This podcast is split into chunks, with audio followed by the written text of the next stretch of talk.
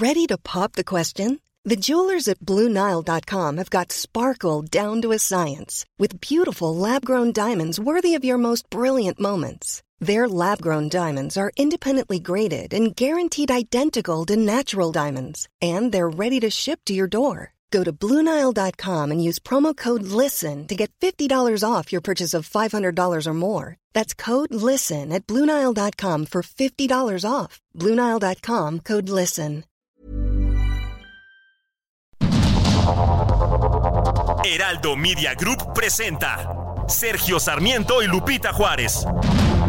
Información veraz y oportuna con un toque personal y humano. Por el Heraldo Radio, donde la H suena y ahora también se escucha.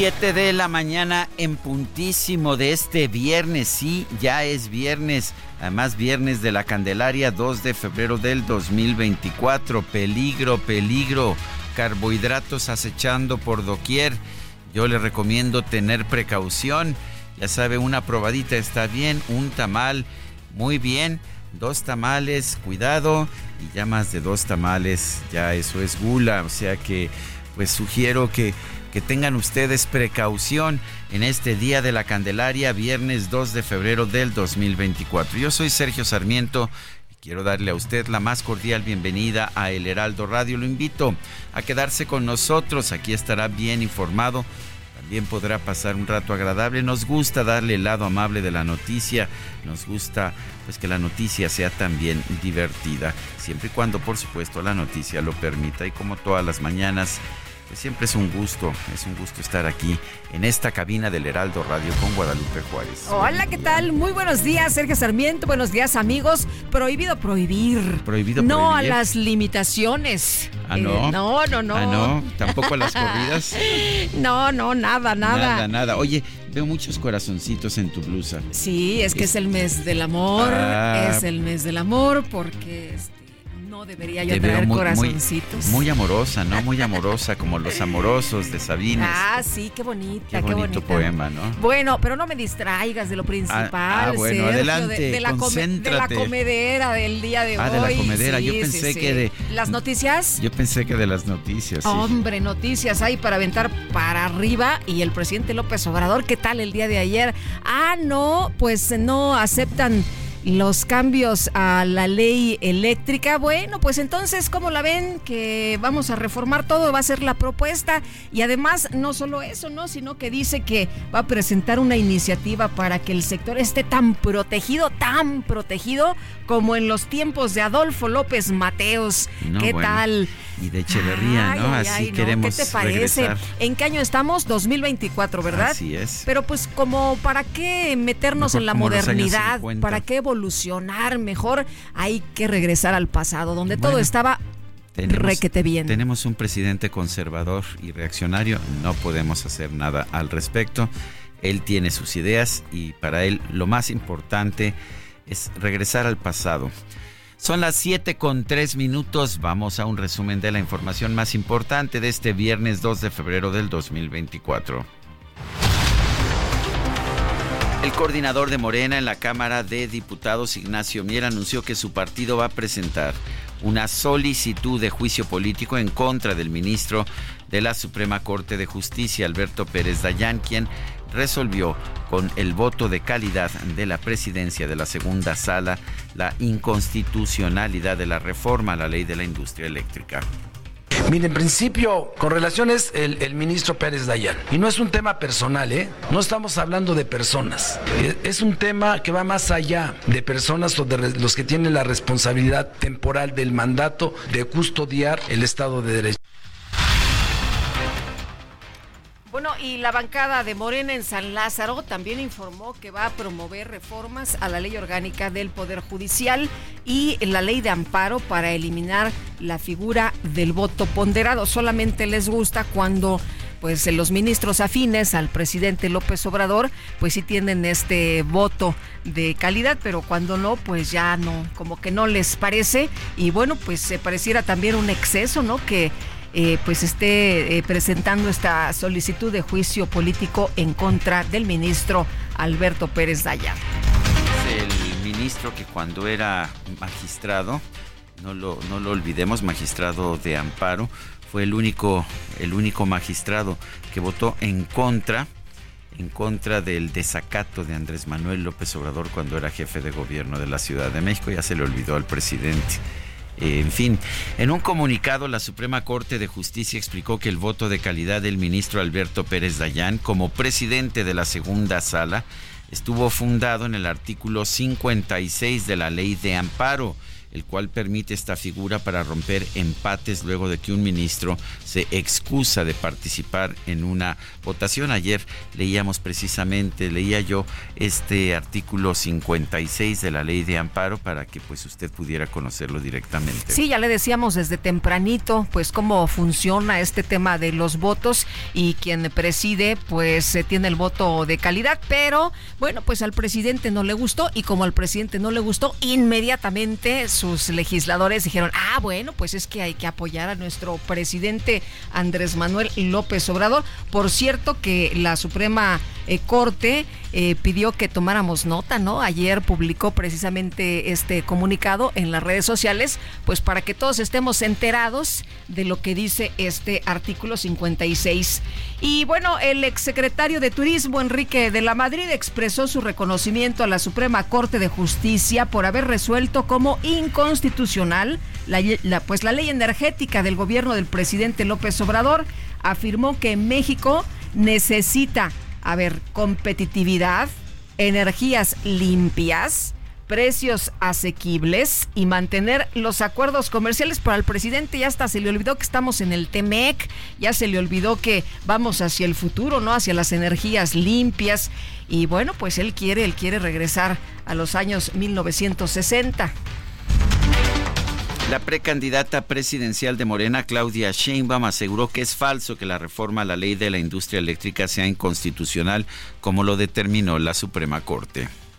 Bueno, pues eso que aprueba el legislativo, ahora resulta que dice la, Corte que es inconstitucional, cosa que es falsa. Pero además en esta resolución, ahí lo pueden leer en las notas, también hubo algo ahí irregular porque uno de los ministros decide no participar y entra otro de los ministros y finalmente votan 3 a 2 en una sala de la Suprema Corte. Entonces declaran inconstitucional. El ministro Javier Laines, que decidió no participar, como dice la candidata de Morena, decidió no participar porque fue recusado por la Secretaría de Energía.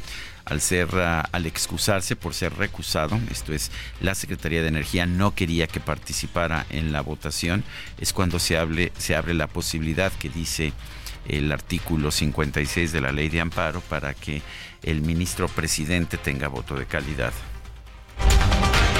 Y la jueza segunda de distrito en procesos penales federales con sede en Toluca, en el Estado de México, Raquel Duarte Cedillo, giró una nueva orden de aprehensión contra los ocho militares que están bajo proceso por el caso Iguala. Se les acusa del delito de delincuencia organizada. Como usted sabe, pues ellos siguen en proceso. Nos dijeron que no han sido exonerados, que seguirían pues este proceso en libertad, pero pues ahí ya se cambió de nuevo eh, pues eh, la decisión y se gira una nueva orden de aprehensión en contra de estos ocho militares. La defensa de estos militares acusados informó que tres de ellos ya fueron aprendidos, mientras que los otros cinco se van a entregar a las autoridades de forma voluntaria en las próximas horas. Uno de los argumentos que se utilizó, que la fiscalía utilizó para tenerlos en la cárcel antes de que haya un fallo en su contra, es que pues había riesgo de fuga. Pues no, no parece, no parecen inclinados a fugarse. Y el ex titular de Cedesol, Rosario Robles, dio a conocer que una investigación de la Fiscalía Capitalina concluyó que la licencia de conducir que presentó como prueba la Fiscalía General de la República para mantenerla en prisión preventiva por el caso de la estafa maestra era falsa. Desde el primer momento su equipo de defensa, de abogados, defensores, dijo que pues esto era falso, pero no le admitieron eh, pues este, eh, eh, esta información y bueno, pues Rosario Robles estuvo tres años en la cárcel. Rosario Robles también aseguró que la Fiscalía General de la Ciudad de México pretendió archivar esta investigación, pero se pudo evitar gracias a que sus familiares denunciaron los hechos ante los medios de comunicación.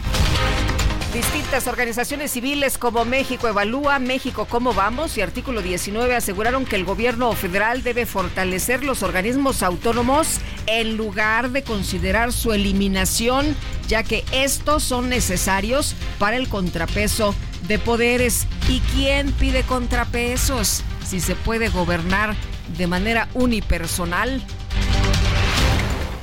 El senador del Grupo Plural, Germán Martínez, exigió la renuncia del coordinador de comunicación social de la presidencia, Jesús Ramírez, por participar en el mercadeo de las liquidaciones de los trabajadores de Notimex por filtraciones que ustedes conocen y por el daño al periodismo que se está haciendo, por filtraciones entre San Juana Martínez y Jesús Ramírez. Ahí hay un mercadeo de las liquidaciones a trabajadores de Notimex que el senador Emilio Álvarez ha denunciado. Y nosotros queremos denunciar esa práctica que solo roba el esfuerzo de los trabajadores independientemente del sindicato o de si los quieren liquidar o si hay razones para que continúen o no en su trabajo. El dirigente nacional del PRI, Alejandro Moreno, pidió a las autoridades de los Estados Unidos que aclaren las denuncias sobre la presunta infiltración del crimen organizado en las campañas electorales del 2006. Por otra parte, Moreno rechazó que exista una unión entre su partido y Morena para aprobar la reforma al sistema de pensiones del Ejecutivo dirigente nacional de Morena, Mario Delgado, aseguró que el apoyo expresado por los líderes del PRI, del PAN y del PRD a algunas reformas del presidente López Obrador se deben a la época electoral. Yo creo que porque es época electoral, el, tanto el PRI como el PAN empiezan a decir, a dar signos de que tal vez apoyen las iniciativas del presidente. Son iniciativas que van encaminadas a corregir los abusos y excesos de reformas que en el pasado hicieron en complicidad el PRI y el PAN. Y que ahora seguramente porque estamos de cara al proceso electoral, no se, no se van a atrever a actuar en contra del, del pueblo de México porque son reformas que van dirigidas al bienestar de la gente, sobre todo a las, a las clases menos favorecidas. Bueno, ya dijeron en el PAN que no están en contra de las reformas que apoyen y que beneficien a la ciudadanía, no nada más que les expliquen de dónde va a salir el recurso, de dónde va a provenir el dinero.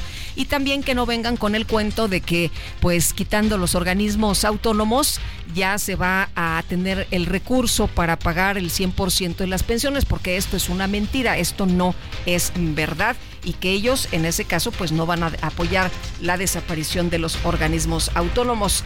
Y bueno, Mario Delgado también denunció que las estructuras del exconsejero presidente del INE, Lorenzo Córdoba, siguen enquistadas en el organismo. Que los metió esta idea en la cabeza, Lorenzo Córdoba, de que las autoridades electorales deben ser diferentes en la evaluación de los partidos. Darle coba a la derecha y combatir al partido en el gobierno combatir todas las iniciativas que vengan de Morena y de nuestro presidente. La presidenta del INE, Guadalupe Tadei, advirtió que el instituto no va a crear mapas de riesgos ni mesas de trabajo con los partidos políticos para tratar los llamados focos rojos por la injerencia del crimen organizado en el proceso electoral. Sí, justamente mañana a las ocho y media de la mañana tendremos una reunión con la secretaria de Seguridad, el secretaria de Gobernación, el Gabinete de Seguridad, así fue el comunicado que recibí de parte de ellos para ver eh, la de cuidado de los candidatos. ¿Qué les ha? Bueno, que van a tener una reunión precisamente para abordar el tema, es lo que está comentando y la candidata presidencial de la coalición Fuerza y Corazón por México, Xochitl Galvez, comenzó una gira de trabajo en Nueva York y Washington para reunirse con miembros del Congreso de los Estados Unidos, también de funcionarios del Departamento de Estados y representantes de la Organización de Estados Americanos. Desde el estado de Zacatecas, la candidata presidencial de Morena, Claudia Sheinbaum, aseguró que va a defender la soberanía nacional y va a trabajar para que haya una relación de iguales con el gobierno de los Estados Unidos. El precandidato de Movimiento Ciudadano a la presidencia de la República, Jorge Álvarez Maínez, aseguró que su partido está trabajando para reducir el precio de la gasolina y promover el transporte sustentable. Coordinador de Movimiento Ciudadano en la Cámara Alta, Clemente Castañeda, anunció que el actor y empresario Roberto Palazuelos fue incluido en las listas de aspirantes de su partido al Senado de la República. Sí, así como usted lo escuchó, Roberto Palazuelos, pues es candidato, va a ser candidato de Movimiento Ciudadano al Senado. Y hay quien se ha expresado en contra, como Patricia Mercado, por ejemplo. Y bueno, el Pleno del eh, Senado aprobó la licencia que solicitó el morenista Eduardo Ramírez para separarse de sus funciones a fin de asumir la candidatura de Morena al gobierno de Chiapas. Este jueves fue asesinado a balazos Jaime Vera, precandidato del Partido Verde y de Morena a la presidencia municipal de Mascota, en Jalisco. En Baja California, la periodista Yolanda Caballero denunció que un hombre desconocido incendió su automóvil tras denunciar acoso y amenazas por parte de la alcaldesa morenista Montserrat Caballero. La Embajada de Estados Unidos en México emitió una alerta para advertir a sus ciudadanos sobre los recientes hechos de violencia registrados en Ciudad Hidalgo, Chiapas, en la zona de la frontera con Guatemala. El gobernador de Florida, Ron DeSantis, anunció el envío de elementos de la Guardia Nacional a la frontera de Texas con México para detener el flujo de migrantes indocumentados. Y en información deportiva, ya se lo adelantaba ayer Julio Romero en este espacio, la escudería Mercedes-Benz confirmó que Lewis Hamilton va a dejar el equipo a finales de este año. Inmediatamente después, Ferrari anunció la contratación del piloto británico, el multicampeón, para la temporada 2025.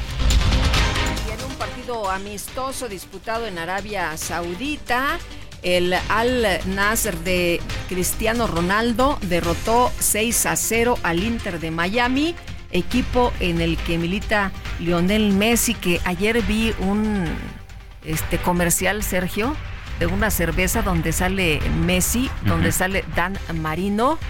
Y qué bárbaros, qué, qué buen comercial, la verdad. Se aventó Lionel Messi, que le pagaron, bueno, las perlas de la Virgen, ya nos estará contando Julio Romero.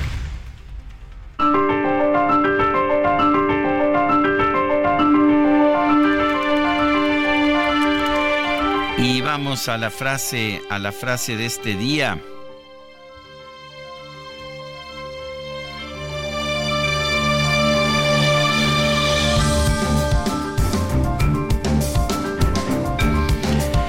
Es de Miguel Hernández, el poeta español. Como el toro me crezco en el castigo, la lengua en corazón tengo bañada y llevo al cuello un vendaval sonoro. Sí, Miguel, Miguel Hernández.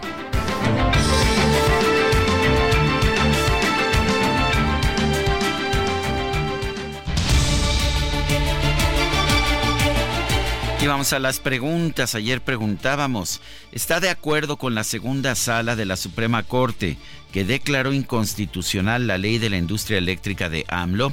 Sí, nos dijo 93.3%, no 4.3%, no sé 2.3%. Recibimos 4.795 participaciones. La que sigue, por favor. Claro que sí, mi queridísimo DJ Kike, ya coloqué en mi cuenta personal de X, arroba Sergio Sarmiento, la siguiente pregunta. ¿Está de acuerdo con la propuesta de AMLO de hacer una reforma constitucional para fortalecer a la Comisión Federal de Electricidad? Sí, nos está respondiendo el 4.2%, no 91.9%. ¿Quién sabe? 3.9%. En 50 minutos llevamos 1049 votos. Las destacadas de El Heraldo de México. Bueno, pues la tamalada es precisamente el día de hoy. Itzel González, te vi muy tempranito ahí con todos los eh, artefactos, instrumentos necesarios para pues eh, hacerlo procedente. La nota es la nota. Efectivamente. Muy buenos días, Lupita, Sergio, queridos destacalovers. Así es, con platito, con cafecito. Llegaron los tamales, habrá oaxaqueño, lo descubriremos en un momento más, porque nuestra productora, Carla Ruiz, se discutió con los tamales. Ayer en la noche me avisó ya estoy aquí, ya vine por los tamales, tranquila, todo bien para mañana, así que venimos bien preparados. no recibí bitácora, estaba ocupada en otras funciones la productora. Es que Sergio, ¿qué es lo más importante, el desayuno o la información esta mañana? Ya, voy entendiendo, ya voy entendiendo. La nota es la nota, diría DJ Kike. Es que sin, desayuno, sin... La, nota es que es Día de la Candelaria, ¿verdad? Sí, esa es la información importante esta mañana. Y pues sin desayunar, ¿cómo trabaja uno? ¿Cómo Exactamente, y la nota es que aumentó 15% el precio de los tamales. Este año 40 tamales de hoja de maíz con 3 litros de atole para 10 personas va a costar 710 pesos. ¿Y qué crees? La Artículo productora de lujo. me acaba de mandar la bitácora, ¿eh? un poquito tarde, pero bueno. Finalmente llegó. Mira, ya están los tamales, ya está el atole, ya está, ya están ya los está platos, la bitácora. ya está la bitácora, ¿no? Ya, eh, estamos armados, Sergio, no te eh, puedes quejar. En orden de importancia, ahí está el tamal, el desayuno y por supuesto también traemos la información fresquecita, lo último que se publica en el Heraldo de México, así que comenzamos con las destacadas. Todos tenemos derecho a una torta de tamal, a una guajolota. En primera plana, constitucional Andrés Manuel López Obrador va por otra reforma eléctrica. El presidente anunció que presentará una nueva iniciativa para que el sector esté protegido como en los tiempos de Adolfo López Mateos país, personas con apellido A eligen a los que contarán votos. El sorteo fue entre los que nacieron en marzo y abril para estar en las casillas. Ciudad de México, Día de la Candelaria, Tamaliza en Iztapalapa. La variedad de sabores abarca desde los clásicos hasta los manjares. Estados, Chiapas, Tapachula, zona roja para habitar. La percepción de inseguridad de este municipio es de 85.7%, la séptima más alta del país. Orbe, alerta se mantiene, COVID continúa su daño. De acuerdo con la Organización Mundial de la Salud, en las primeras tres semanas de 2024 se registraron 400.000 nuevos casos del virus. Meta América suman mucha carga. El América va a tener un mes ajetreado con siete partidos. Y finalmente, en mercados, recuperación de Acapulco, avanza pago de seguros. La AMIS dijo que han destinado 5.839 millones de pesos por Otis. Lupita, Sergio, amigos, hasta aquí las destacadas del Heraldo. ¡Feliz viernes! Itzel, muchas gracias, muy buenos días. Ay, que cortemos, regresamos al rato.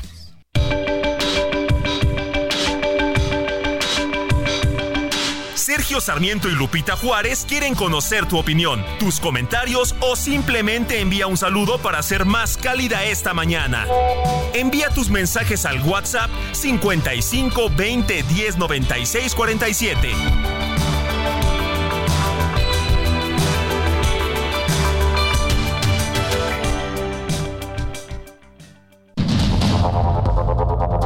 Continuamos con Sergio Sarmiento y Lupita Juárez por el Heraldo Radio.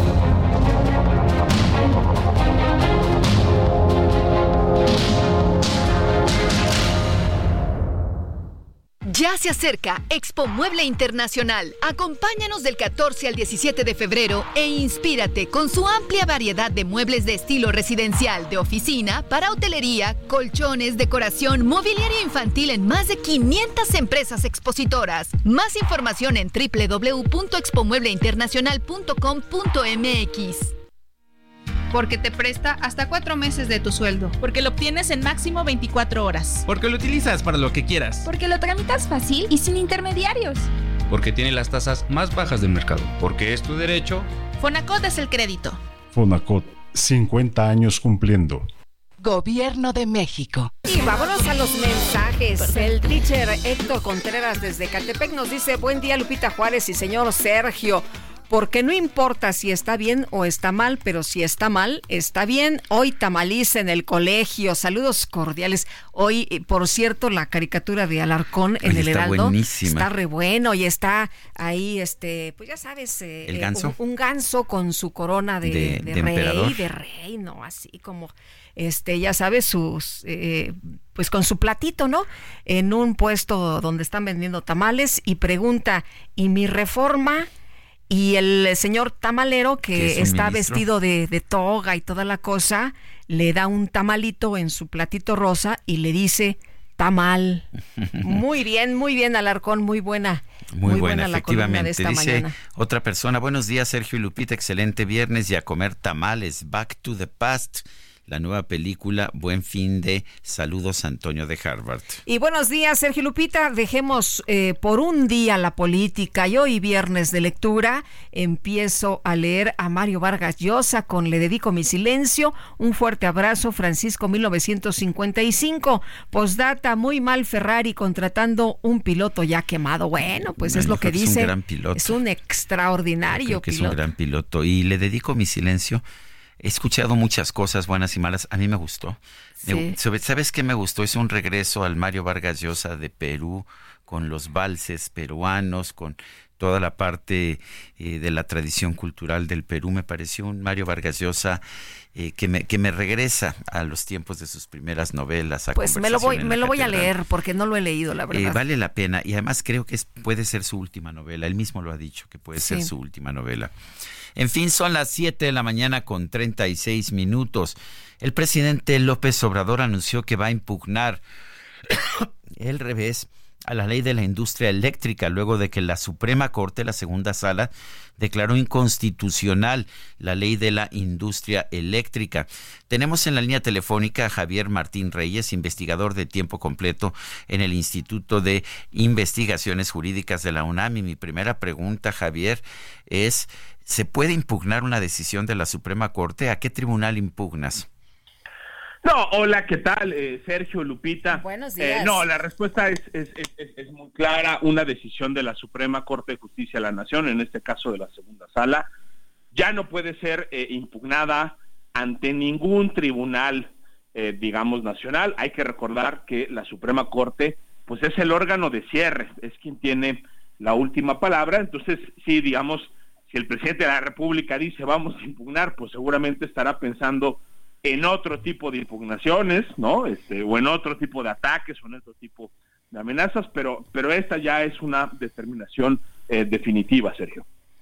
Eh, Javier, eh, pues cómo ves, cómo ves estos temas que ha señalado el presidente, pues ahora hasta van a eh, llevar a juicio político a un, eh, eh, o lo pretende, ¿no? Lo anunciaron el día de ayer los legisladores de Morena precisamente porque no están de acuerdo con la resolución de la Suprema Corte. El presidente ha señalado que, ah, pues no le pasaron lo que él quería y como él lo quería sobre esta ley eléctrica. Bueno, pues entonces también va a aprovechar el próximo lunes para meter pues una reforma en este sentido. ¿Cómo ves tú todo esto que está pasando?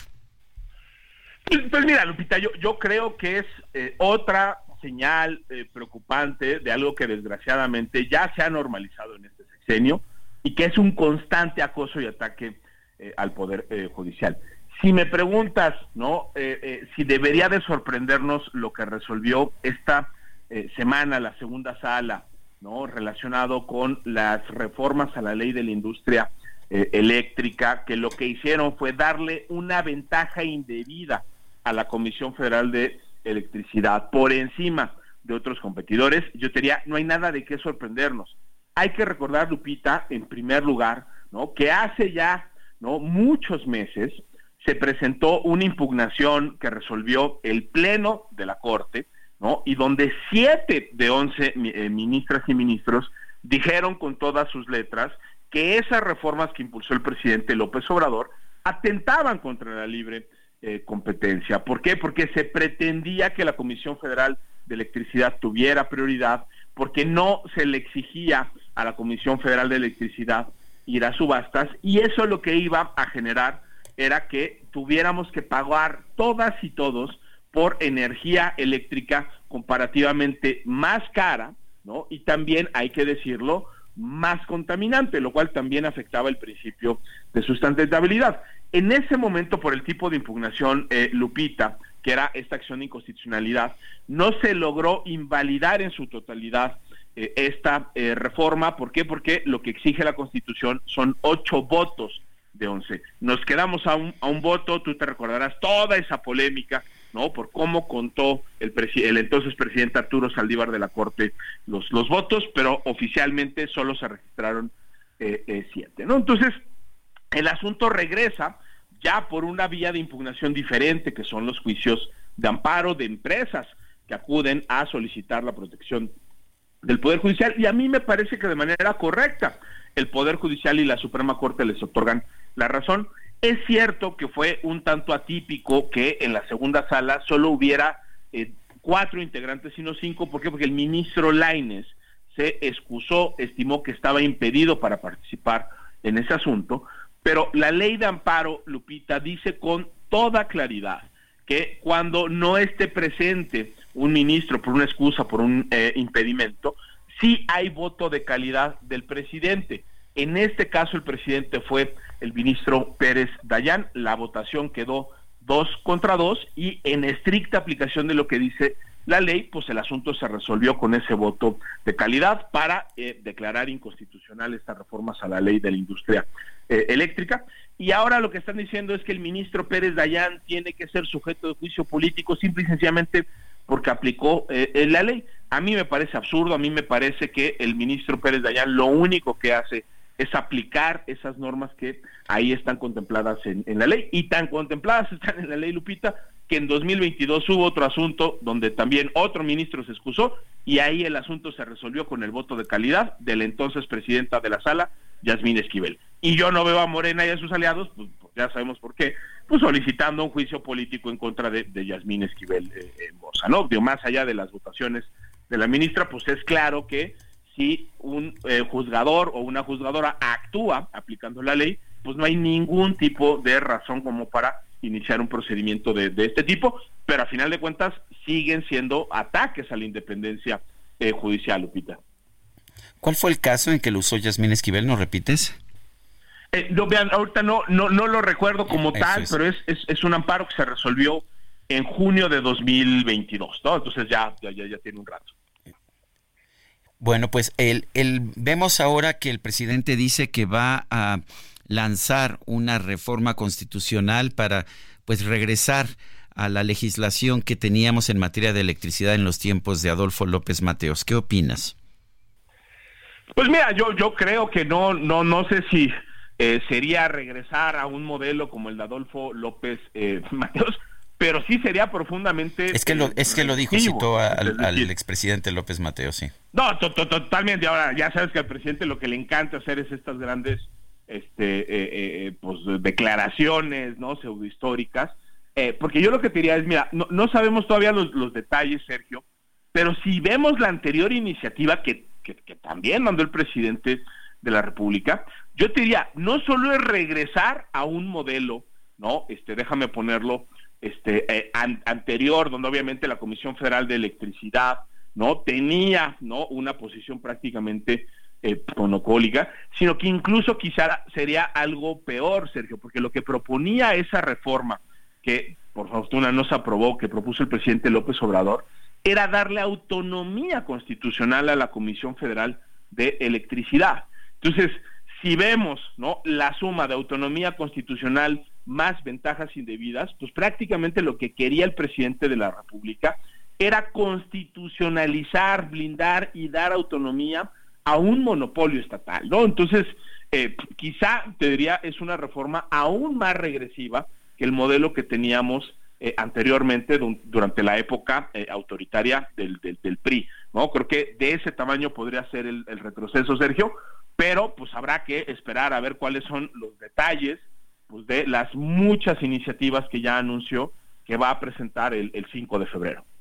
Bueno, oye, y está también otra iniciativa, ¿no, eh, Javier, que ha mencionado una y otra vez, en la que dice que pues obedece la Suprema Corte a la oligarquía, que no obedece al pueblo, que obedece al conservadurismo y que por eso también este 5 de febrero va a presentar esta reforma para que pues eh, eh, sea a través del voto popular como se designen a los jueces y a los ministros y magistrados.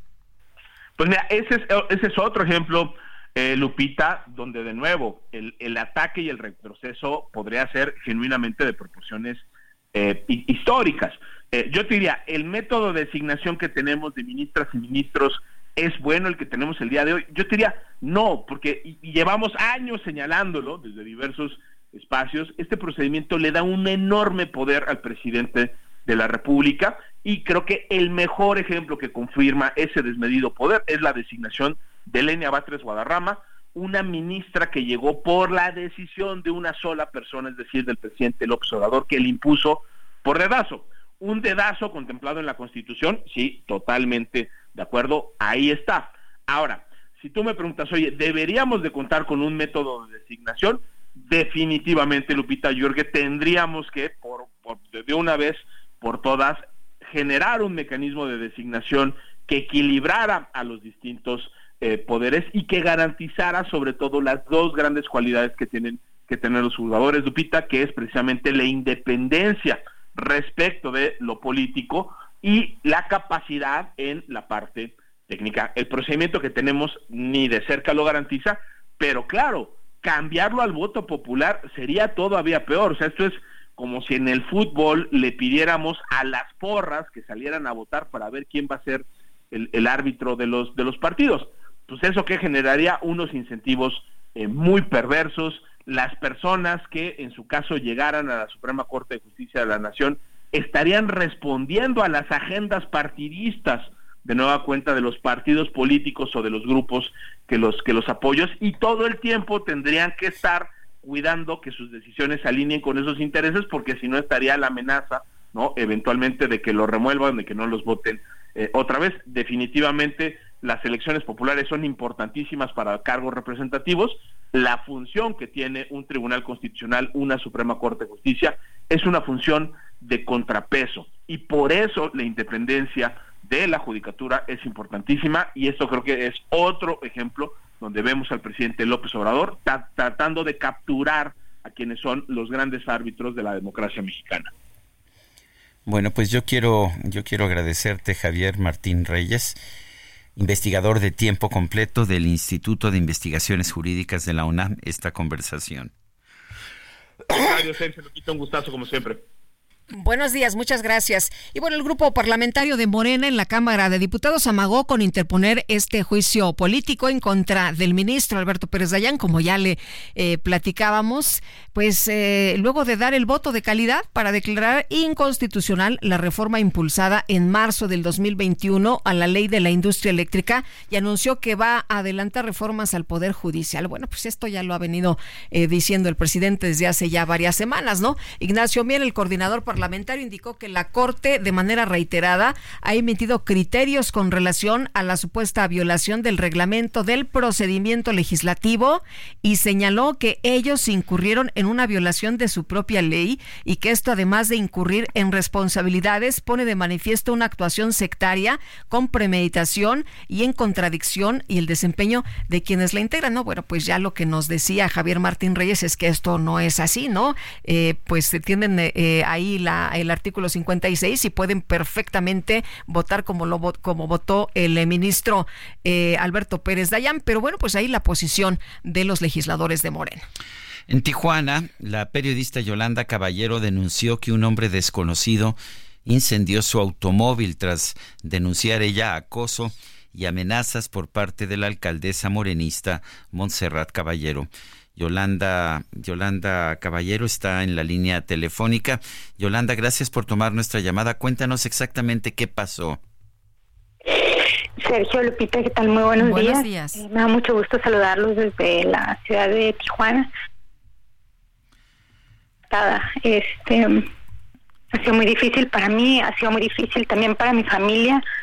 Eh, esta situación a través de las imágenes, pues se pudo observar cómo eh, el día de ayer sufrí este ataque donde una donde una persona se aproxima a mi vehículo y lanza una una bomba eh, de estas demás tipo molotov eh, incendiando incendiando mi, vehículo. La verdad es que lamentablemente pues vemos cómo la situación de violencia y las agresiones contra periodistas pues son cada vez eh, pues más frecuentes. Yolanda, tú yo, estabas... considero que, que, que, en definitiva sí es, pues es un acto eh, que tiene que ver con mi oficio, eh, Yolanda, tú estabas en cobertura en esos momentos de una nota cuando ocurrió este acto que vimos en los eh, videos eh, que se postearon, pero esto ocurre por algún motivo especial. tú habías denunciado acoso y amenazas por parte de la alcaldesa Montserrat Caballero. ¿Crees que esta acción viene precisamente por tus declaraciones? Yo no quisiera señalar a alguien en específico.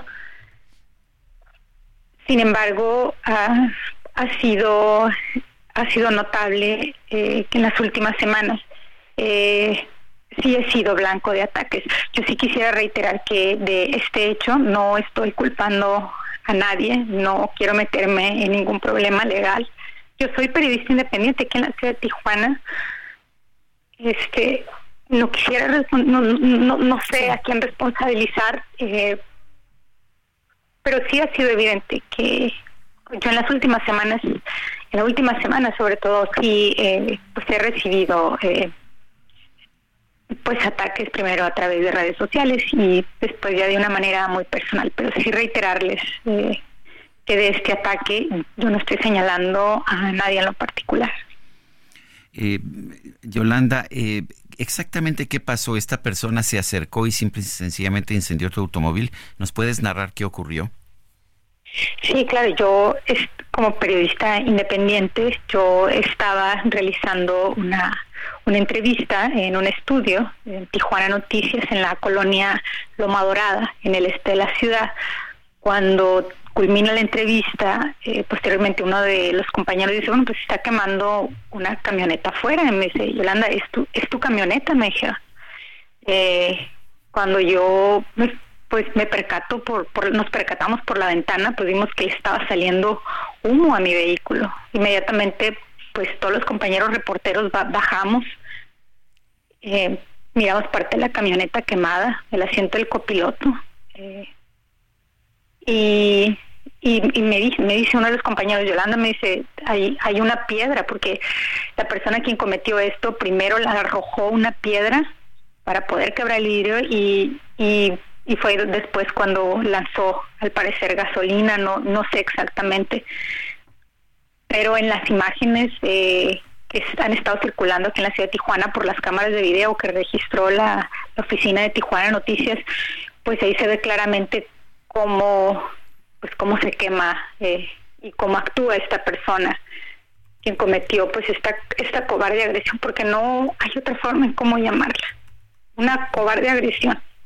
Yolanda, estas amenazas que has recibido, que dices que se han intensificado en la última semana, eh, ¿se refieren a tu trabajo periodístico o, qué, qué, es lo que te dicen, qué es lo que te señalan, que ya no dejes de publicar de alguna eh, pues cobertura en especial? ¿Qué, ¿Qué te dicen?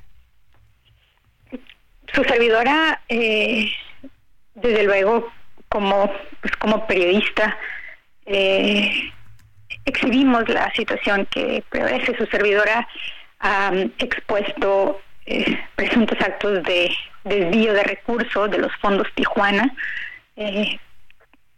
y a la par también sobre los recursos destinados al pago de una deuda. Aquí la presidenta municipal de Tijuana. Primero ha acudido a mi página de Facebook, que es pues donde yo publico pues noticias. Y eh, eh, ella a través de su Facebook personal pues primero comenzó a hacer señalamientos llamándome ignorante, eh, llamándome que estoy desesperada, incluso también ha señalado de manera textual, se los digo, ha dicho, jamás verás un peso en mí, dejando entrever como si yo solicitara dinero, cosa que nunca lo he hecho. Primero han sido a través de, de, redes sociales y después eh, apenas hace unos días en un evento público que yo me apersoné en un evento y, y ahí pues me, me señaló eh, eh, cuando un ciudadano llegó precisamente a, reclamarle por la situación en la que se encuentra Tijuana. Digo, sabemos que ahorita hay lluvias. Es un ciudadano que llegó a reclamarle y en un evento público, la, la presidenta municipal de Tijuana eh, señaló. Yolanda, tenemos que ir a un corte en este, en este momento. Son las 7.55.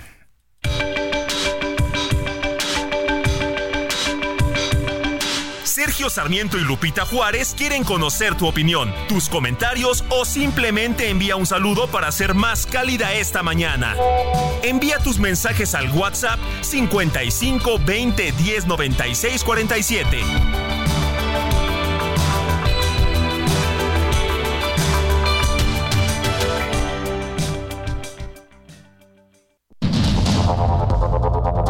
Continuamos con Sergio Sarmiento y Lupita Juárez por el Heraldo Radio.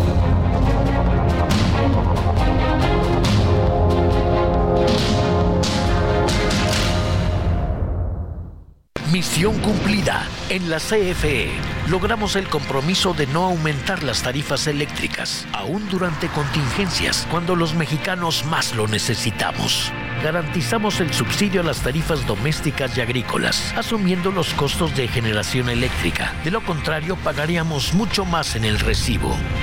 Misión cumplida. Somos CFE. Somos más que energía. Gobierno de México.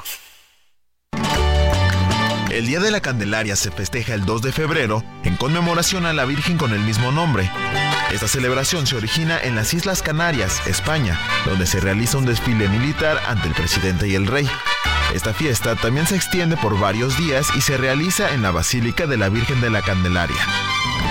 México se acostumbra que la persona a la que le salió el niño en la rosca de reyes es la encargada de preparar tamales y atole para su familia. Piras, ricos, tamales, oaxaqueños. La tradición se debe a que en esa misma fecha, basándose en el calendario azteca, se daba la bendición al maíz, por lo que se elaboraban muchos alimentos con este ingrediente. También es tradición vestir al niño Dios en esta fecha. Los trajes han ganado una gran popularidad, ya que van desde el típico traje blanco hasta doctores, maestros, futbolistas, etc. Una vez vestido, se lleva a bendecir para la prosperidad de la familia.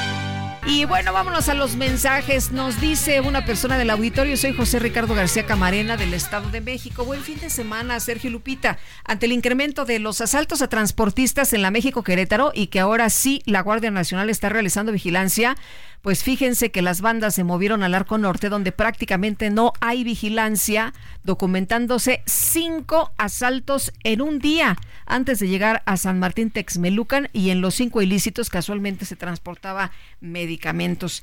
Pues sí, ahí está la información que nos da José Ricardo García con este tema de la inseguridad en las carreteras del país y sobre todo ahí en Arco Norte. Me acuerdo que ayer estábamos platicando con una abogada de transportistas, por cierto, eh, pues esposa de un chofer de camión, lo acaban de matar. Nos decía ayer, pues él iba justo por ahí en Arco Norte, porque le preguntaba yo, bueno, ¿y en qué carretera ocurrió esto? Y me dijo, en Arco Norte, eh, no le hicieron señas, únicamente le dispararon y lo mataron ahí, lo mataron en el lugar, por eso nuestra desesperación para que las autoridades nos volteen a ver, para que pongan pues un alto a la violencia y a la delincuencia que ocurre en las carreteras del país. Dice otra persona, ¿por qué no dicen que la candidata del PAN anda en bicicleta en New York? Saludos. Heraldo Radio, Helio. Efectivamente, Xochitl Galvez anda en gira por allá por los Estados Unidos y ayer vimos unas fotografías de ella pues haciendo recorridos en bicicleta como lo hacía antes aquí en la Ciudad de México, pero aquí le dijeron, oye, por temas de seguridad mejor pues ya no andes en bicicleta. Allá parece que la seguridad está un poquito mejor y sí lo pudo hacer. Bueno, y eh, nos dice otra persona, por fin es viernes, Sergio y Lupita, soy su radio escucha consentido, Jesús Díaz de Azcapotzalco. Lupita, ya conseguí Momo, lo comienzo en cuanto termine el libro que estoy leyendo ahora, Ana de las Tejas Verdes, de Lucy Maud Montgomery, a disfrutar la lectura. Qué bueno que este fin de semana no cayó a media semana, como a veces pasa en Veracruz. bueno. No se ande burlando del gobernador de Veracruz, hombre, que dice, pues este fin de semana cayó a media semana. Pues sí. Oye, Alejandro Garza, gracias por su por su comentario referente a tu columna de hoy. Si los enemigos de las corridas fueran a los rastros, se preocuparían más por prohibir estos rastros, mucho más crueles que las corridas de toros. Son las ocho con seis minutos. Vámonos al clima. El pronóstico del tiempo con Sergio Sarmiento y Lupita Juárez.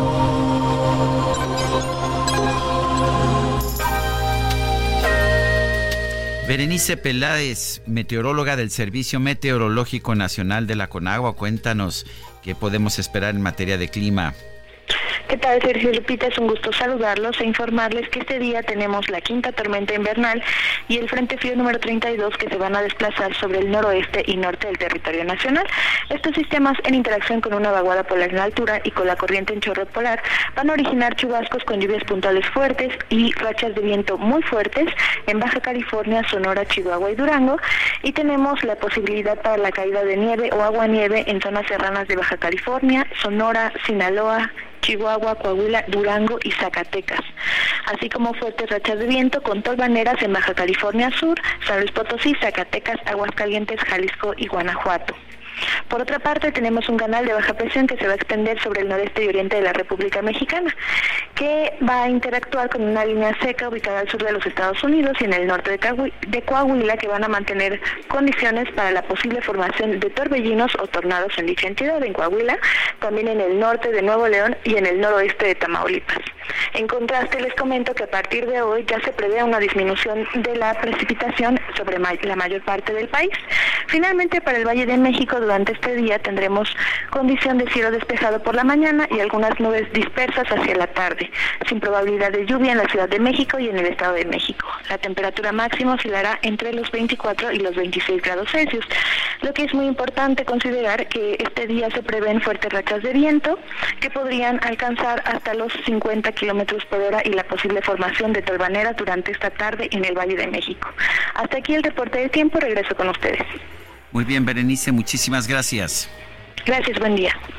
Bueno, y varias organizaciones de transportistas han convocado a sus agremiados a que participen en un paro y salir a las calles y exigir pues la resolución a los problemas de violencia e inseguridad que aquejan a los conductores de transporte de carga en todo el país. Y Lauro Rincón, líder de la Federación México-Americana de Transporte, gracias por platicar con nosotros esta mañana. Muy buenos días.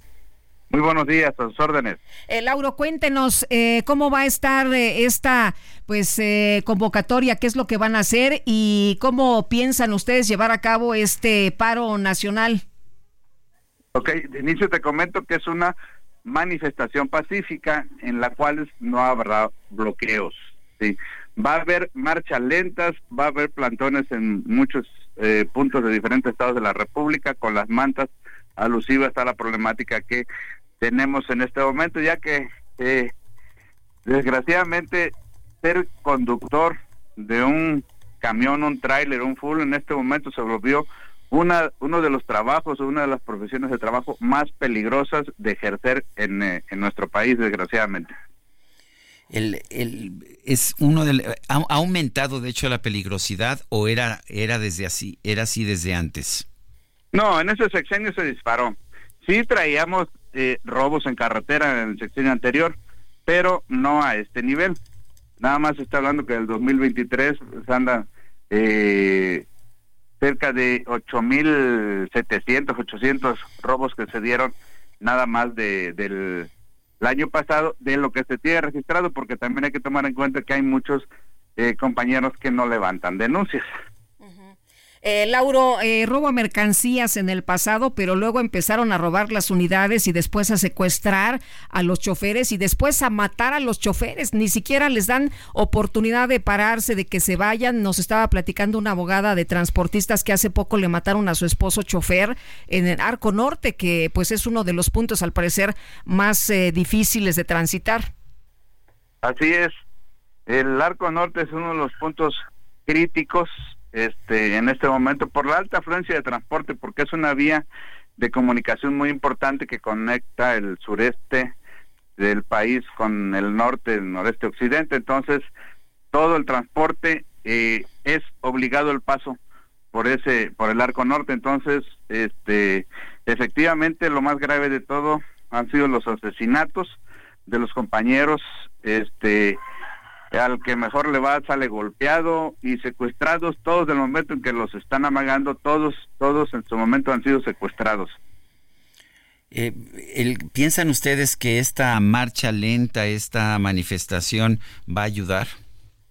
Pues mira, lo peor es no intentarlo. Lo peor es no intentarlo y nosotros, bueno, pues lo vamos a intentar.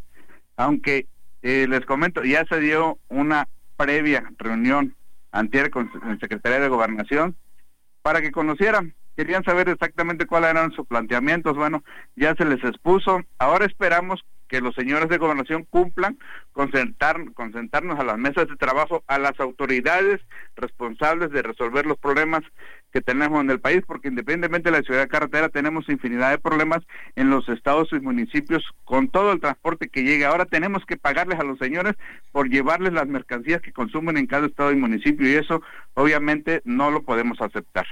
Eh, Lauro, usted decía que pues hay poca vigilancia. ¿Qué pasa con las eh, patrullas de la Guardia Nacional eh, cuando ustedes van eh, en las carreteras que hacen kilómetros y kilómetros? ¿Hay vigilancia por todas las carreteras? ¿Hay puntos específicos donde pues, ustedes consideren que están en focos rojos y ahí está la Guardia Nacional? no, no, fíjate que hay muchos tramos que están totalmente abandonados. Sí, no sabemos dónde está tanto equipo que le compra la Guardia Nacional, no sabemos dónde están esos 100 mil elementos que presume tener la Guardia Nacional, pero eh, han de estar en algún otro lugar, menos en carretera, haciendo la labor de vigilancia y resguardando no nada más al transporte, a todos los ciudadanos que circulamos los autobuses, todos los que circulamos en las carreteras, porque igual se han dado asalto a autobuses de pasaje, entonces esto está totalmente fuera de control y quien sí está en las carreteras permanente la delincuencia, más no la Guardia Nacional. Bueno, entonces, eh, repítanos, ¿cuándo es esta este paro? ¿Es el próximo 5 de febrero? ¿O esta manifestación? Eh, a nivel nacional. Mm.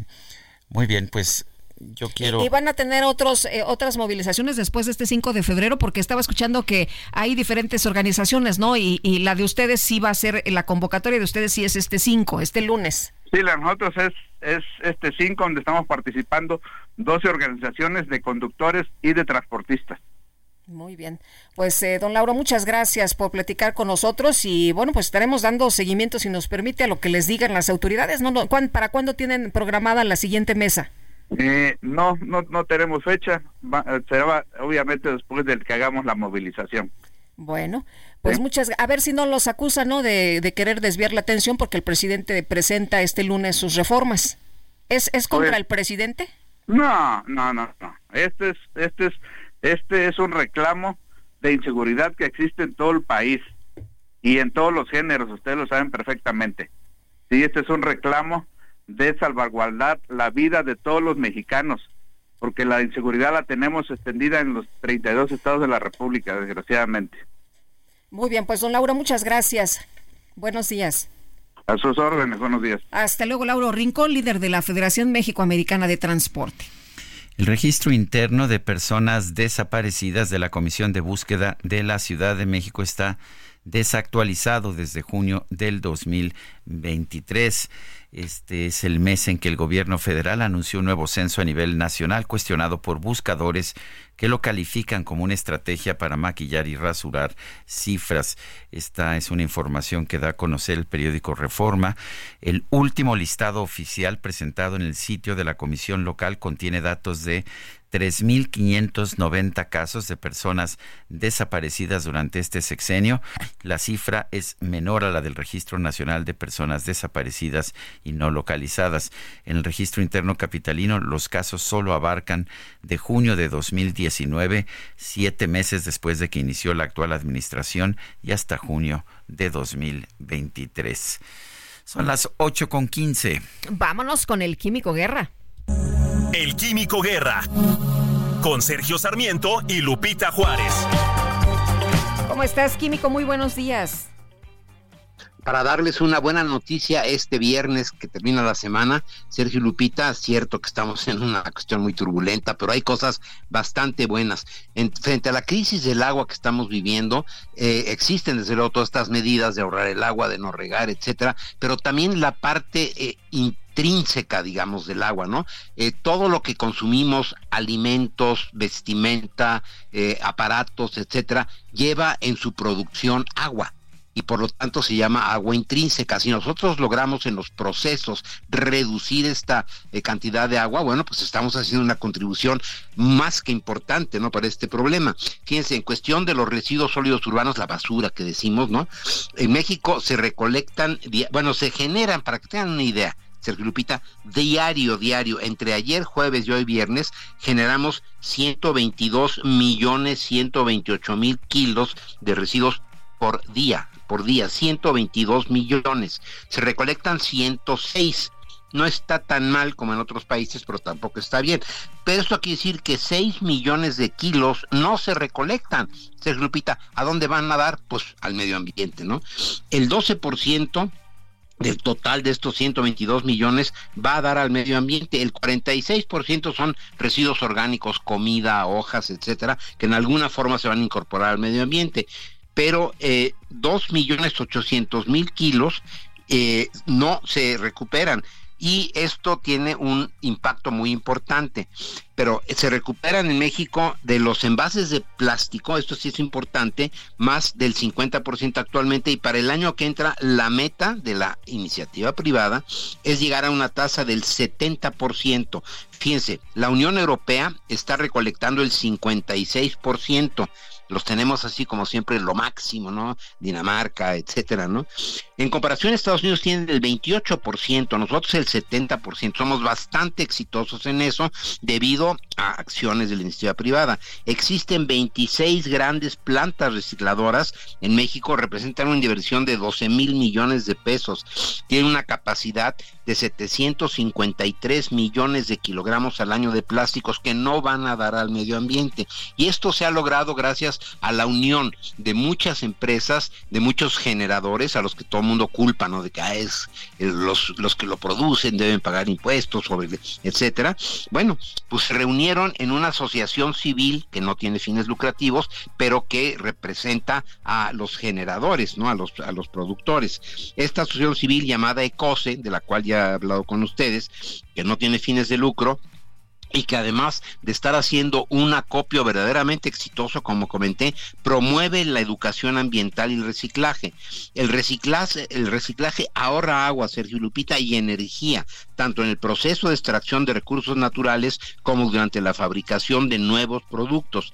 Genera también empleos verdes. Hay una gran cantidad de eh, trabajadores, colaboradores en estas plantas, en el sistema de acopio y recolección y genera eh, además educación ambiental gratuita. Y a esto me quiero centrar. Lo que tenemos que hacer es eh, formar una sociedad eh, ambientalmente responsable.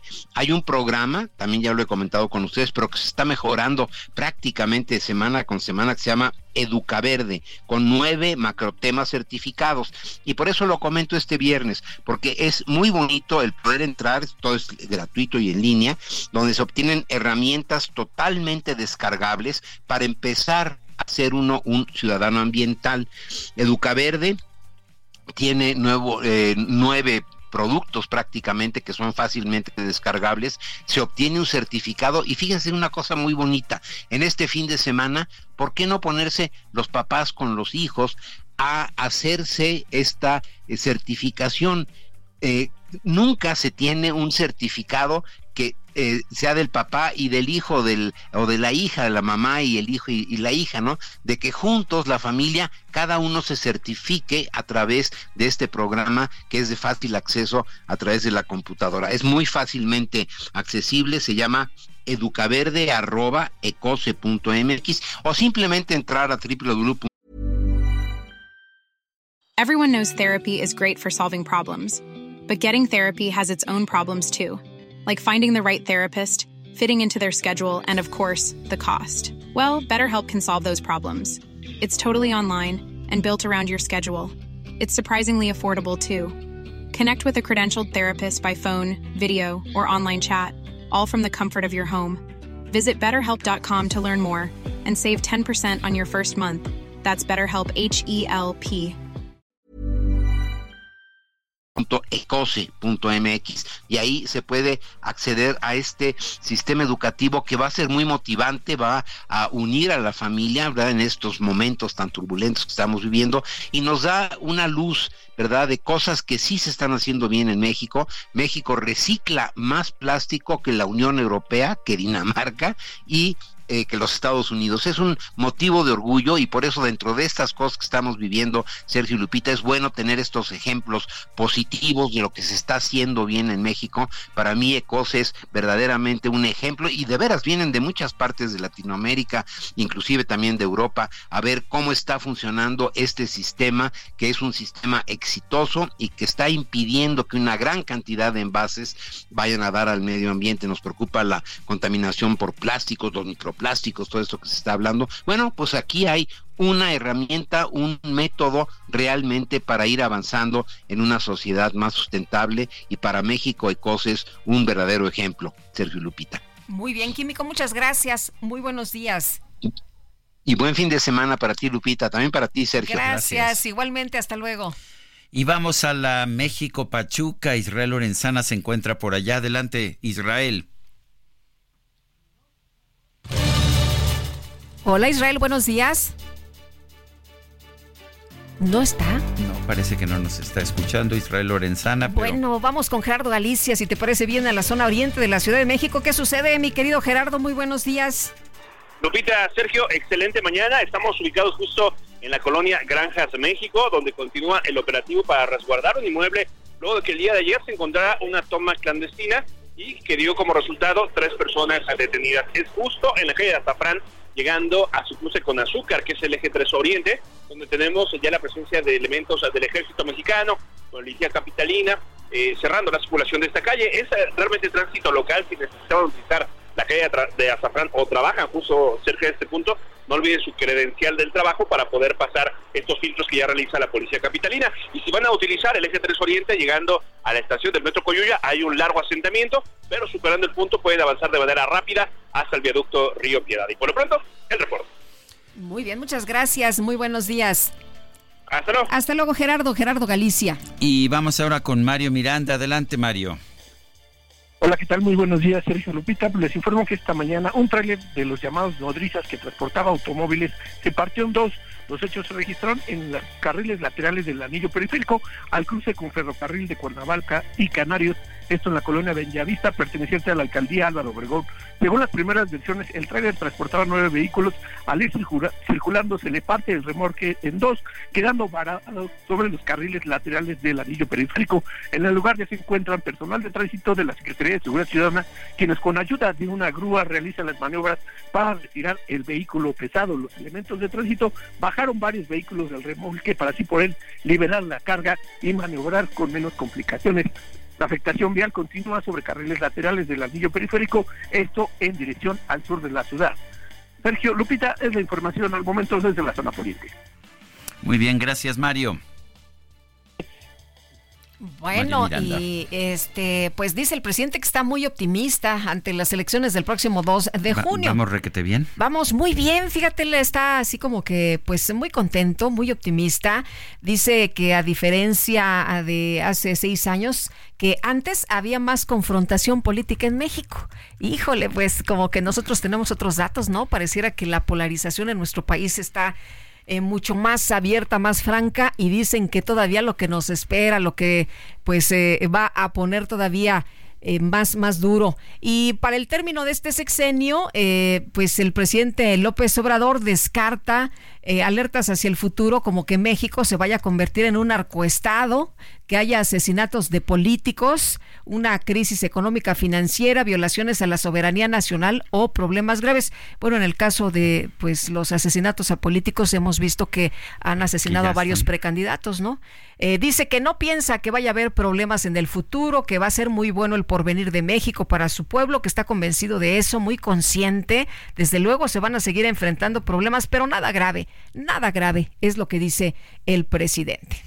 Son las 8 con 24, nuestro número de WhatsApp 55 20 10 96 47. Regresamos.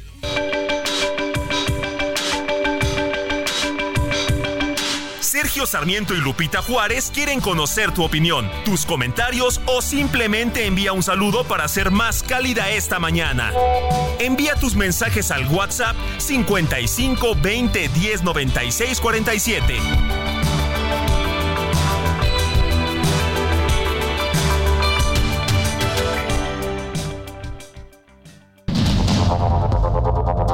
Continuamos con Sergio Sarmiento y Lupita Juárez por el Heraldo Radio.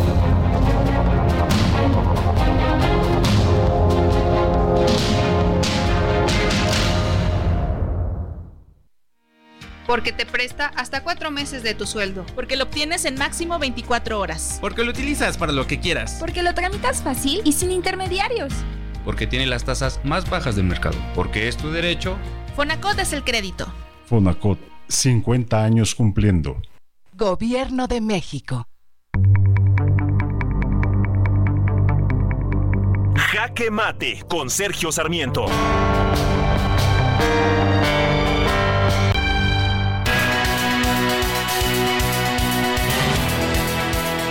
A mí en lo personal no me gustan las corridas de toros. No tolero la sangre ni el dolor del animal.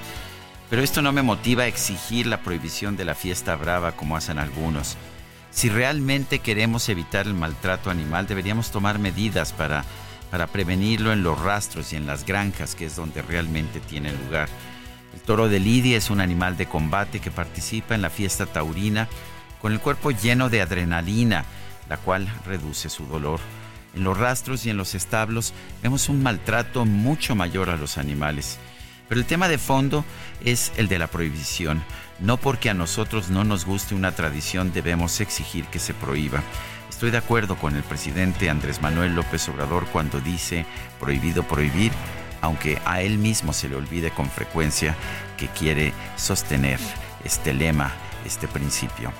Yo soy Sergio Sarmiento y lo invito a reflexionar.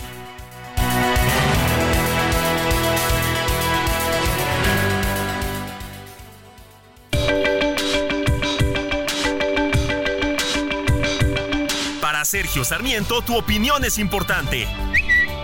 Escríbele a Twitter en arroba Sergio Sarmiento.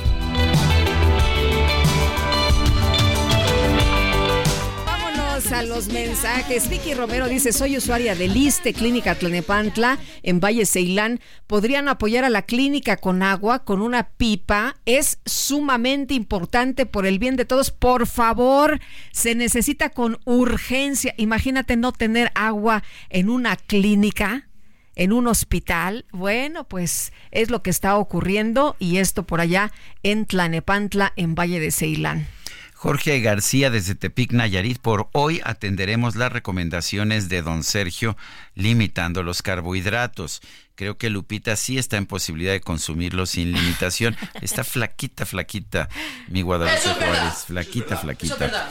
Ella con toda seguridad asiste al gimnasio. Falso de toda falsedad. Falso. Sí. Felicitaciones por su programa. Saludos afectuosos, Jorge Alberto García. Yo sí me voy al gimnasio y no, pues ando pasadito de peso, pero Lupita, bueno, Muchas felicidades, mi querido Sergio, por este ejercicio. ¿Es de tus propósitos de, inicio de año? ¿Cómo no, pues siempre hago ejercicio. Siempre ah, muy bien.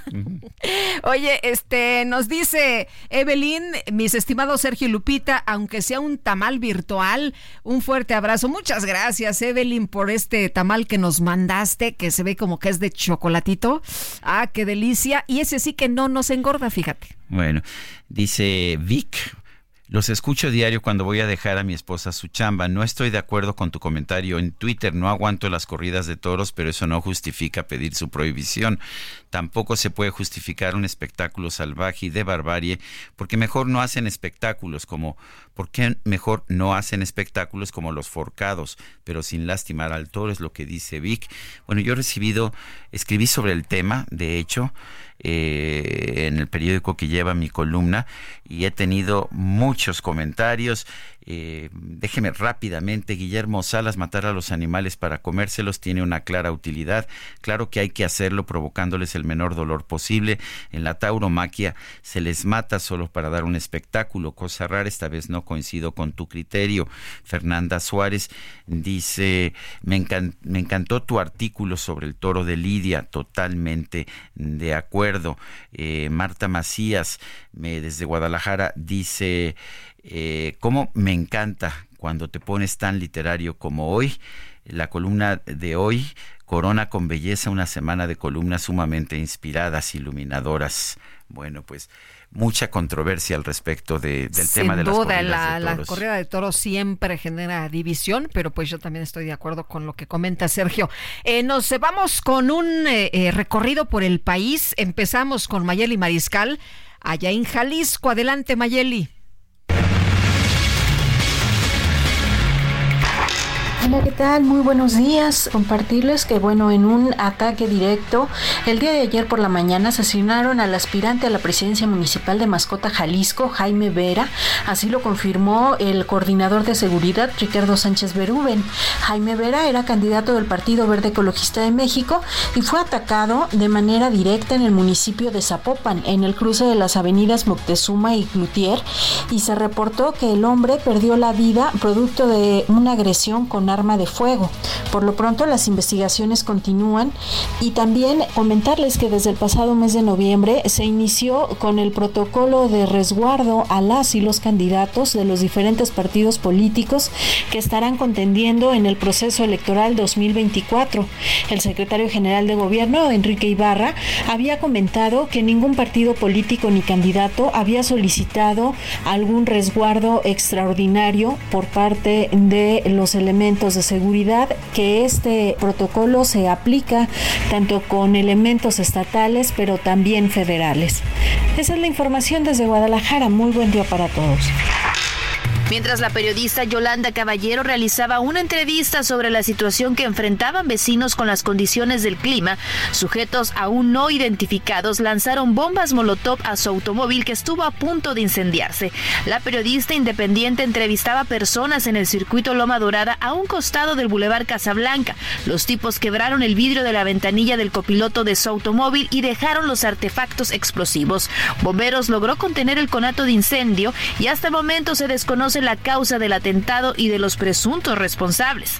Cabe mencionar que la alcaldesa Montserrat Caballero Ramírez había señalado a la periodista por su estilo de publicar las noticias y la acusó de querer dinero del erario. Al respecto, la Comisión Estatal de los Derechos Humanos de Baja California urgió a las autoridades a implementar medidas de atención prioritaria para garantizar la seguridad de la periodista tras este atentado.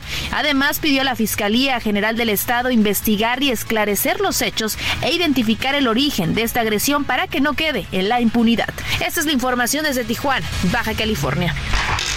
Hola, ¿qué tal? Muy buenos días, Sergio y Lupita. La Fiscalía General de Justicia del Estado de México informó que subió a cuatro los detenidos por privación ilegal de la libertad de cuatro polleros de Toluca ocurrida el 22 de diciembre. Se trata de Ángel Antonio N. y es señalado como uno de los que realizó este delito. Él fue detenido en Iztapaluca en las últimas horas y será trasladado a un penal estatal para ponerlo a disposición de un juez y determinar su situación jurídica.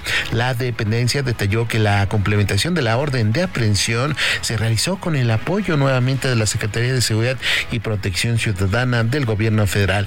Lo que ahora se sabe es que el detenido fue identificado como uno de los presuntos delincuentes que aparecen en el video cuando fueron levantados las víctimas en una bodega expendedora de pollo en la colonia Parques Nacionales en la capital mexiquense. Además, la dependencia recordó que con este caso ya son cuatro personas las que participaron eh, en este hecho en y que son ya detenidos y los primeros tres ya vinculados a proceso. Hasta aquí mi reporte desde el Estado de México. Muy buenos días. Bueno, pues ahí este recorrido con nuestros compañeros reporteros en distintas partes de la República Mexicana. Y vamos, vamos con información importante de Cintia Stettin. Adelante, Cintia. Buenos días, Lupita Sergio. Buenos días al auditorio. Pues para erradicar problemas como el de violencia de género es necesario una sociedad que tenga cada vez más claro que la mejor forma de convivencia es construir relaciones de paz.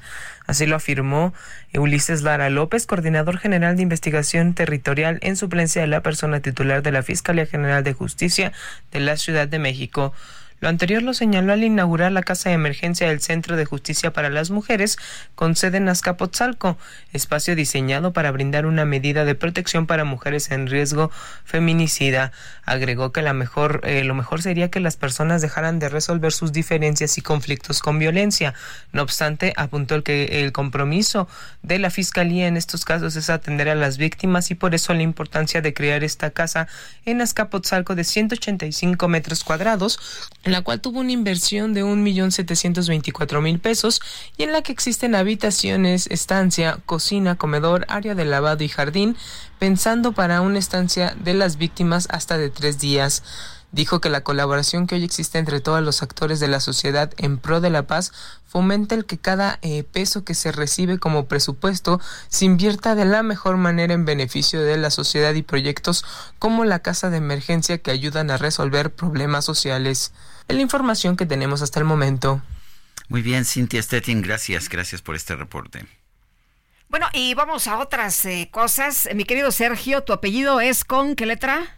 Con la S. Con la S. Bueno, pues las elecciones 2024, ahí te va. Esta es la letra del apellido para seleccionar funcionarios de casilla. El INE informó que entre el 6 y el 8 de abril las juntas distritales integrarán las mesas directivas de casilla con las y los ciudadanos seleccionados y determinarán, pues, su según su escolaridad, las funciones que cada uno va a desempeñar en las casillas. En sesión extraordinaria, el Consejo General del Instituto Mexicano Electoral aprobó que las y los ciudadanos nacidos en marzo y abril, cuyo apellido inicie con la letra A, integrarán las mesas directivas de casilla para la elección concurrente del próximo 2 de junio. Hay gente que se pone muy emocionada, ¿eh?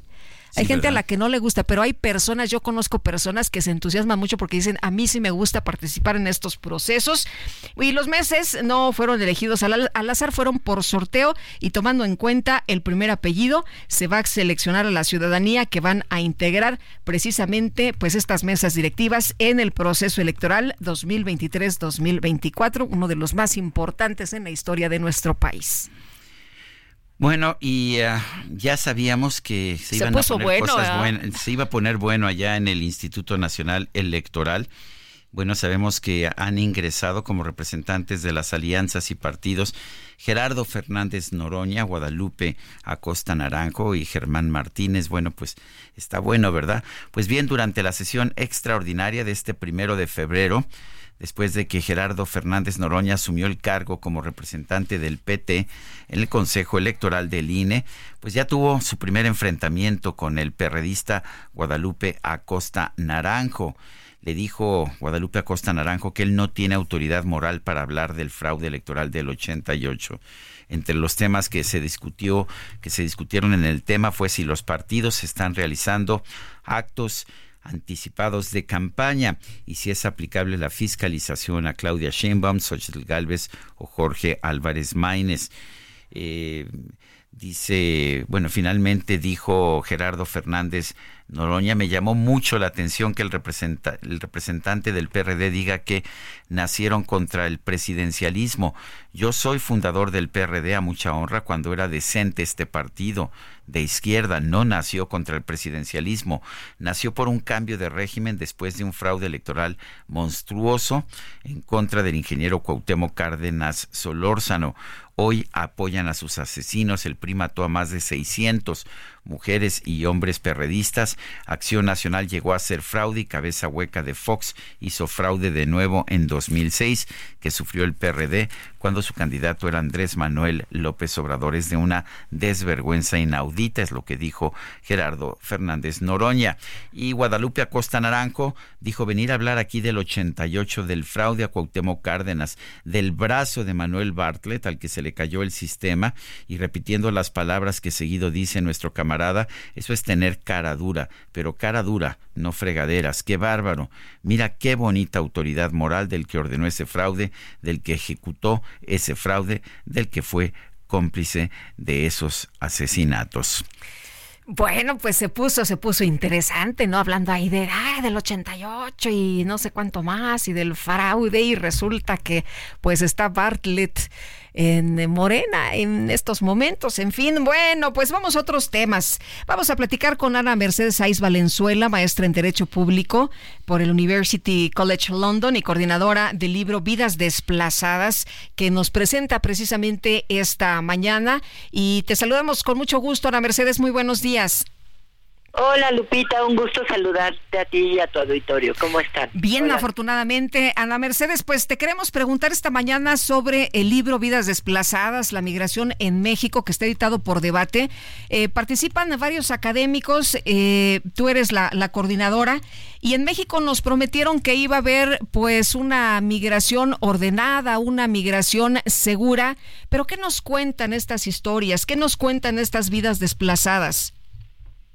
Bueno, pues justamente es, eh, como lo dices, este título del Pacto Mundial para una Migración Segura, Ordenada y Regular que impulsa el gobierno de México y que es pues lo primero que firma este gobierno allá en Marruecos pues como que no pasamos del título porque se habla de, por ejemplo, de no detención migratoria y como seguimos viendo sigue siendo una constante la detención migratoria en el país. Se habla de acceso a derechos, se habla de acceso a trabajo y lo único que vemos pues en estas políticas migratorias en donde eh, pues a la gente se le busca contener y detener y deportar no como que no ha habido esta esta concordancia entre lo que se dice y lo que vemos que hacen las autoridades migratorias eh, eh que, esta es una colección de ensayos. Eh, ¿Qué tan discrepantes o qué tan diferentes son los puntos de vista o hay acuerdo en términos generales entre los autores? Pues es interesante la pregunta, Sergio, porque estas son personas académicas que llevan décadas estudiando temas específicos de migración, digamos.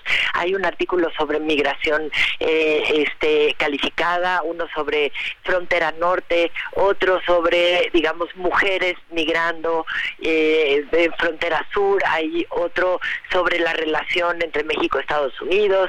O sea, como que son temas muy específicos, pero hay una convergencia en ellos entre que, eh, que, que, digamos, no, la política migratoria no responde ni a la demografía, ni a la economía, ni a la, ni a la protección de los derechos humanos, sino responde a la xenofobia, el racismo, al miedo, a, a otro tipo de, de cuestiones y justamente en eso convergen, en que, en que no hay como un respaldo eh, razonable, digámoslo así, entre lo que pasa, lo que dicen los datos y lo que vemos en la realidad, que, que, que bueno, que finalmente es eh, eh, deriva en el sufrimiento de miles y miles de seres humanos que pues no no toman una decisión para migrar de manera de manera libre, digámoslo así.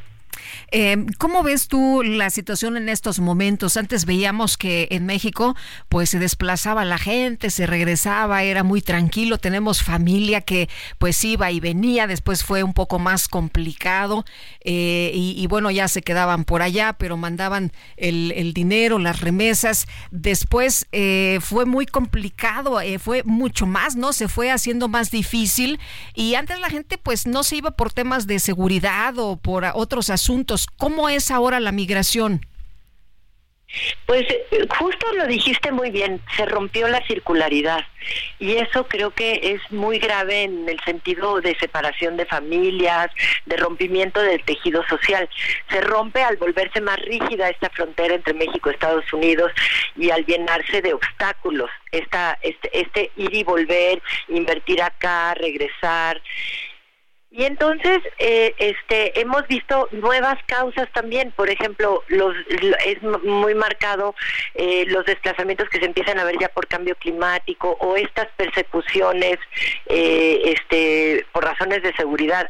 Entonces, ha cambiado y sin embargo, la política migratoria sigue siendo la misma. Por ejemplo, tenemos un reglamento de la ley de refugiados que no se ha reformado en más de 10 años. Tenemos a un Instituto Nacional de Migración que sigue operando con una visión de seguridad nacional. Entonces, creo que no atiende a toda esta diversidad que pretende justamente reflejar el libro. La, la migración se tiene que atender de otro modo para que no se vuelva un problema justamente y ver toda esa diversidad que viene eh, que vienen llegando y, por qué pasan por México. Yo creo que el libro nos regala ese, ese panorama como muy completo para complejizarlo y justamente y poderlo atender de, de manera distinta. Creo que hay opciones, pero tristemente como que no no las estamos viendo por lo politizado que está el asunto. Vemos ahorita que es un elemento central, por ejemplo, de, de, las campañas en, de la elección en Estados Unidos, ¿no? Y no lo vemos presente en la política migratoria, una política migratoria en México que, que, esté presupuestada, que se atienda en toda su complejidad. Ahora, en, en casi todos los países del mundo ha habido siempre resistencia al ingreso de, de migrantes, sobre todo cuando es algo que se hace de forma masiva. Sin embargo, también la historia nos dice que los países que han recibido grandes números de migrantes, como el propio Estados Unidos en su momento, bueno, y de, hecho ahora también, Canadá o Australia, han tenido tasas de crecimiento muy favorables y han tenido buenos resultados económicos. Eh, ¿Por qué ahora este temor y por qué eh, la gente se resiste a entender los beneficios de la migración?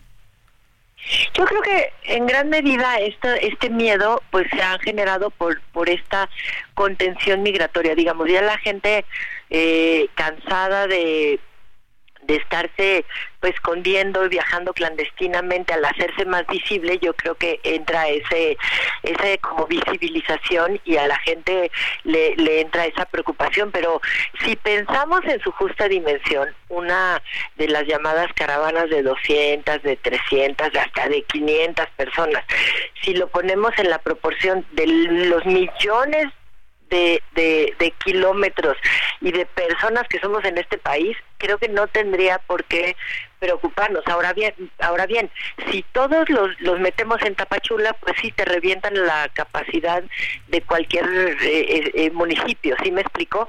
Creo que justamente verlo así a largo plazo, documentar a las personas, por ejemplo, para que cada quien pueda buscar su propio camino, encontrar trabajo. En México hay un déficit laboral en muchas regiones, en el noreste, en el Bajío, y, eh, y muchas personas podrían encontrar ahí un lugar para trabajar. Este, el mismo Estados Unidos tiene un déficit laboral, necesitan pues trabajadores que atiendan en los hoteles, descargando barcos, en labores de logística y a pesar de eso, como que la política migratoria se sigue guiando por otro tipo de lógica, que es la lógica de la invasión, de la lógica del, del enemigo, del diferente, y creo que los países que han logrado superar o en los momentos en los que se ha superado esto es justamente cuando se acepta eh, esta, esta diversidad de personas y, y, y las personas se pueden ir pues desempeñando en todo su potencial.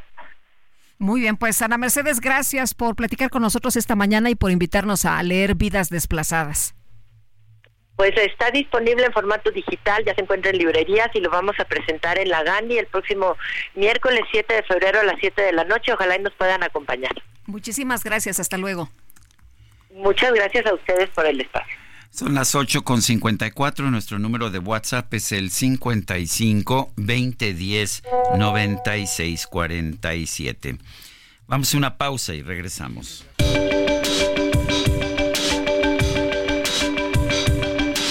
Sergio Sarmiento y Lupita Juárez quieren conocer tu opinión, tus comentarios o simplemente envía un saludo para ser más cálida esta mañana. Envía tus mensajes al WhatsApp 55 20 10 96 47.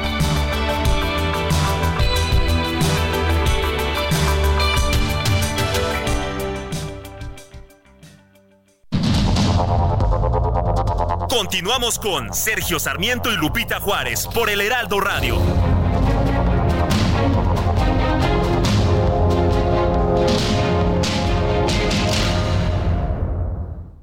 Ya se acerca Expo Mueble Internacional. Acompáñanos del 14 al 17 de febrero e inspírate con su amplia variedad de muebles de estilo residencial, de oficina, para hotelería, colchones, decoración, mobiliario infantil en más de 500 empresas expositoras. Más información en www.expomuebleinternacional.com.mx. Vámonos a los mensajes. Saludos y abrazo fuerte a ambos. Les platico que el Hospital General de México lleva por lo menos tres meses sin agua. El Hospital General de México, Sergio. Increíble. Es impresionante que esto ocurra, es lo que nos dice Andrea. Dice otra persona, cinco años del gobierno de AMLO, me acordé de un comentario que hizo Peña Nieto. Dijo, un presidente no se levanta pensando en cómo joder al pueblo Después de estos cinco años de AMLO, confirmo que Peña, Peña no sabía lo que nos esperaba. Soy Sergio Guzmán. Pues gracias, don Sergio. Y buenos días, mis queridos Lupita y Sergio. Los felicito por su programa de radio. Me interesa que informen qué pasó en la autopista México-Pachuca, ya que yo vivo en Tecámac y circulo normalmente por esta autopista. Muchas gracias y buen día. Soy Ernesto Covarrubias a la Torre teníamos, no pudimos establecer enlace finalmente con nuestro reportero allá en la México Pachuca. Tenemos la información de qué está pasando por allá. A ver si la podemos conseguir. Seguimos con la información y le quiero comentar a usted que el eh, gobernador de Florida, Ron DeSantis, anunció el envío de tropas de la Guardia Nacional a la frontera de Texas con México en un nuevo intento por detener el flujo de migrantes que entran a los Estados Unidos de manera irregular. De acuerdo con medios locales, el republicano dijo que va a ofrecer a su par tejano, a Greg Abbott, un batallón de hasta mil soldados de la Guardia Nacional de Florida para ayudar a asegurar la frontera Estamos aquí para unirnos como floridianos, para decir que tenemos que detener esta invasión. En nuestra invasión es la palabra que ha utilizado para hacer el trabajo. Carece de capacidad de ver el problema tal y como es y de hacer el trabajo. El presidente Joe Biden, que tiene la autoridad para cerrar la frontera hoy, si quisiera, pero no tiene voluntad y bueno, pues eh, ya se confirmó, se afirmó que inicialmente se enviará a 100 soldados. Pues ahí Ron DeSantis con este tema que no ha quitado pues el dedo del renglón. Pues bueno, negociadores en el Senado de Estados Unidos esperan dar a conocer este viernes una iniciativa de ley que le otorga al presidente Joe Biden la facultad de realizar expulsiones sumarias de solicitantes de asilo a México. Esto para aliviar la actual crisis en la frontera del lado de los Estados Unidos. La doctora Aribel Contreras Suárez es coordinadora de la licenciatura en negocios globales de la Universidad Iberoamericana. Doctora Contreras, gracias por tomar nuestra llamada. ¿Cómo ve esta facultad? ¿Es, es legal eh, pues que se pueda simple y sencillamente expulsar a quienes solicitan asilo? Un gusto saludarte, Lupita y Sergio. Hola, como doctora, resaltas, eh, qué situación tan complicada nos estamos enfrentando ante este torbellino político electoral. Es decir, vemos cómo en México, sobre todo la frontera tan porosa, se ha convertido en un pilar en esta confrontación de Vox entre demócratas y republicanos. Eh, Biden en un intento de tener un salvavidas para avanzar en la carrera presidencial, pues está utilizando esta maniobra política de poner sobre la mesa el que se le dé mayores facultades de las que ya tiene. Recordemos, Sergio Lupita, que la frontera es un tema federal, es decir, ningún gobernador, como lo ha hecho el gobernador de Texas, puede tomar medidas en temas de la frontera. Por eso es que Joe Biden, en un guiño hacia su base electoral, pero también hacia los republicanos para que destraben el financiamiento a Ucrania, pues está intentando dar estas pataleadas para no ahogarse políticamente hablando y avanzar en una medida de mandar el mensaje de que sí está endureciendo eh, eh, este combate hacia el cruce de los migrantes ilegales y sobre todo pues hablarle a la base electoral de que es mentira lo que los republicanos dicen de que se está postrando como un, político débil frente al gobierno mexicano. ¿Es legal? ¿No es legal? Bueno, eh, finalmente por eso lo está mandando por la vía del Congreso para ver si le dan las facultades, pero ya el presidente de la Cámara Baja, Mike Johnson, dijo, esto se va a atorar aquí en la Cámara de Representantes y no lo vamos a pasar, no lo vamos a aprobar porque en tiempos electorales sería como darle una palmadita a Biden para que pudiera salir fortalecido eh, a 10 meses ya que estamos eh, de cara a las elecciones presidenciales. Eh, Aribel, eh, ¿cómo ves esto que acaba de señalar el gobernador de Santis, que va a enviar tropas de la Guardia Nacional de Florida a la frontera eh, de Texas con México. Y bueno, él eh, ah, también utiliza este término de invasión. Y aparte dice, bueno, pues es que Joe Biden no quiere, ¿no? Si quisiera ahorita mismo, pues ya arreglaba el asunto. Así es, Lupita. Vemos cómo el gobernador de Florida, Ron DeSantis, se ha unido junto con el gobernador de Texas, Greg Abbott, en un intento de mandar señales de, que la propuesta de los republicanos eh, en este intento de seguir arropando la candidatura de Trump, pues es que no hay eh, ningún tipo de tolerancia hacia los migrantes, de que se debe inclusive de detener y entorpecer más el proceso de solicitudes de asilo a la luz de que el mes de diciembre ha roto récords históricos con los detenidos y por supuesto pues que estamos en una situación de que ahorita ya cualquier locura no deberá de sorprenderlos, ¿no? O sea, que tiene que ver la Guardia Nacional de Florida eh, tan lejos de Texas, pero pues es parte también del show político que ahorita eh, está ya efervescente en, en, la Unión Americana, pero que en el camino México tendrá que saber lidiar por los próximos meses toda esta eh, situación de un teatro político para lidiar con las narrativas y la guerra mediática al interior de Estados Unidos, donde México pues es el ring de box favorito y que el tema migratorio será un tema decisivo junto con el tema de la economía en la intención del voto estadounidense. Eh, de hecho, vemos un rechazo muy generalizado entre no solo republicanos, sino también demócratas e independientes a los migrantes, a la oleada de migrantes que está ingresando de manera ilegal al país. Va a ser el tema fundamental de la elección, sobre todo vemos que la economía pues no va nada mal.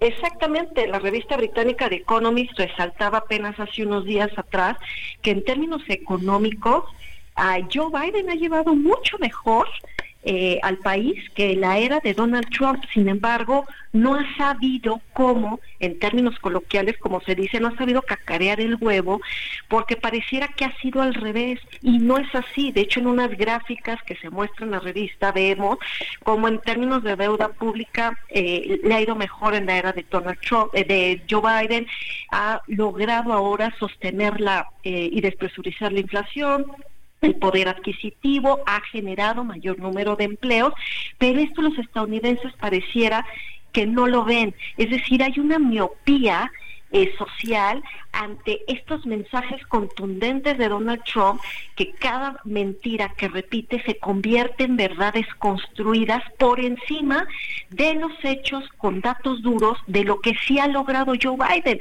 Entonces, qué interesante lo que estamos viendo, donde la ignorancia y la miopía avanzan por encima de los hechos y las realidades en concreto, donde esto también pudiera ser un factor decisivo para la intención del voto de los indecisos, que hoy pudiera ser un, avance y, un, una manera de hacer coqueteo para atrapar su voto, más allá de lo que se ha dicho en las últimas horas, de que si esta cantante eh, famosa a nivel internacional, Taylor Swift, pudiera arropar y, mandar señales de que se vote por el candidato demócrata y que esto atraparía el voto de los jóvenes.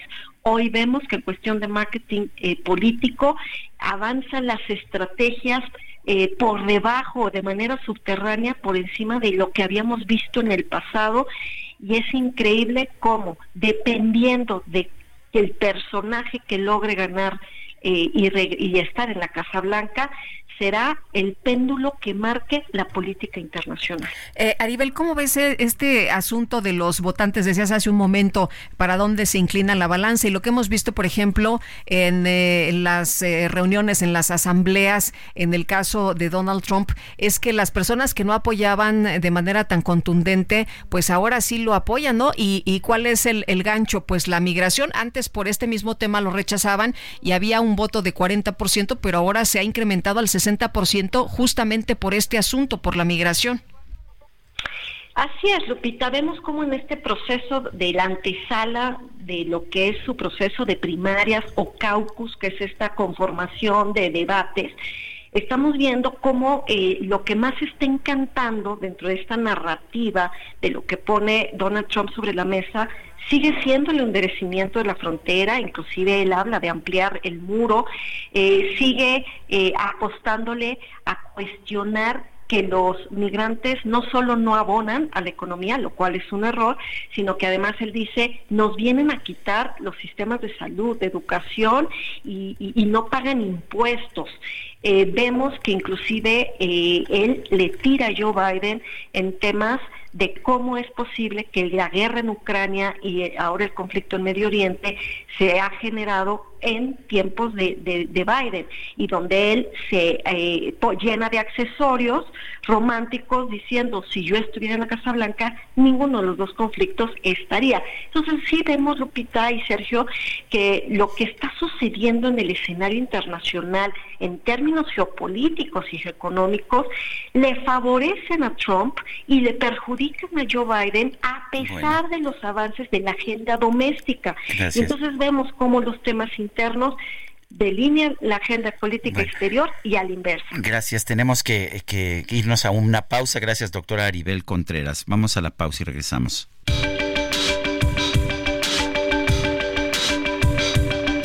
Sergio Sarmiento y Lupita Juárez quieren conocer tu opinión, tus comentarios o simplemente envía un saludo para ser más cálida esta mañana. Envía tus mensajes al WhatsApp 55 20 10 96 47.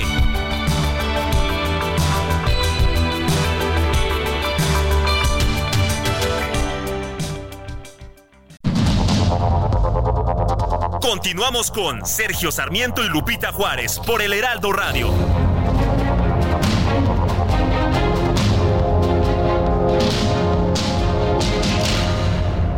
Gastrolab. Historia, recetas, materia prima y un sinfín de cosas que a todos nos interesan.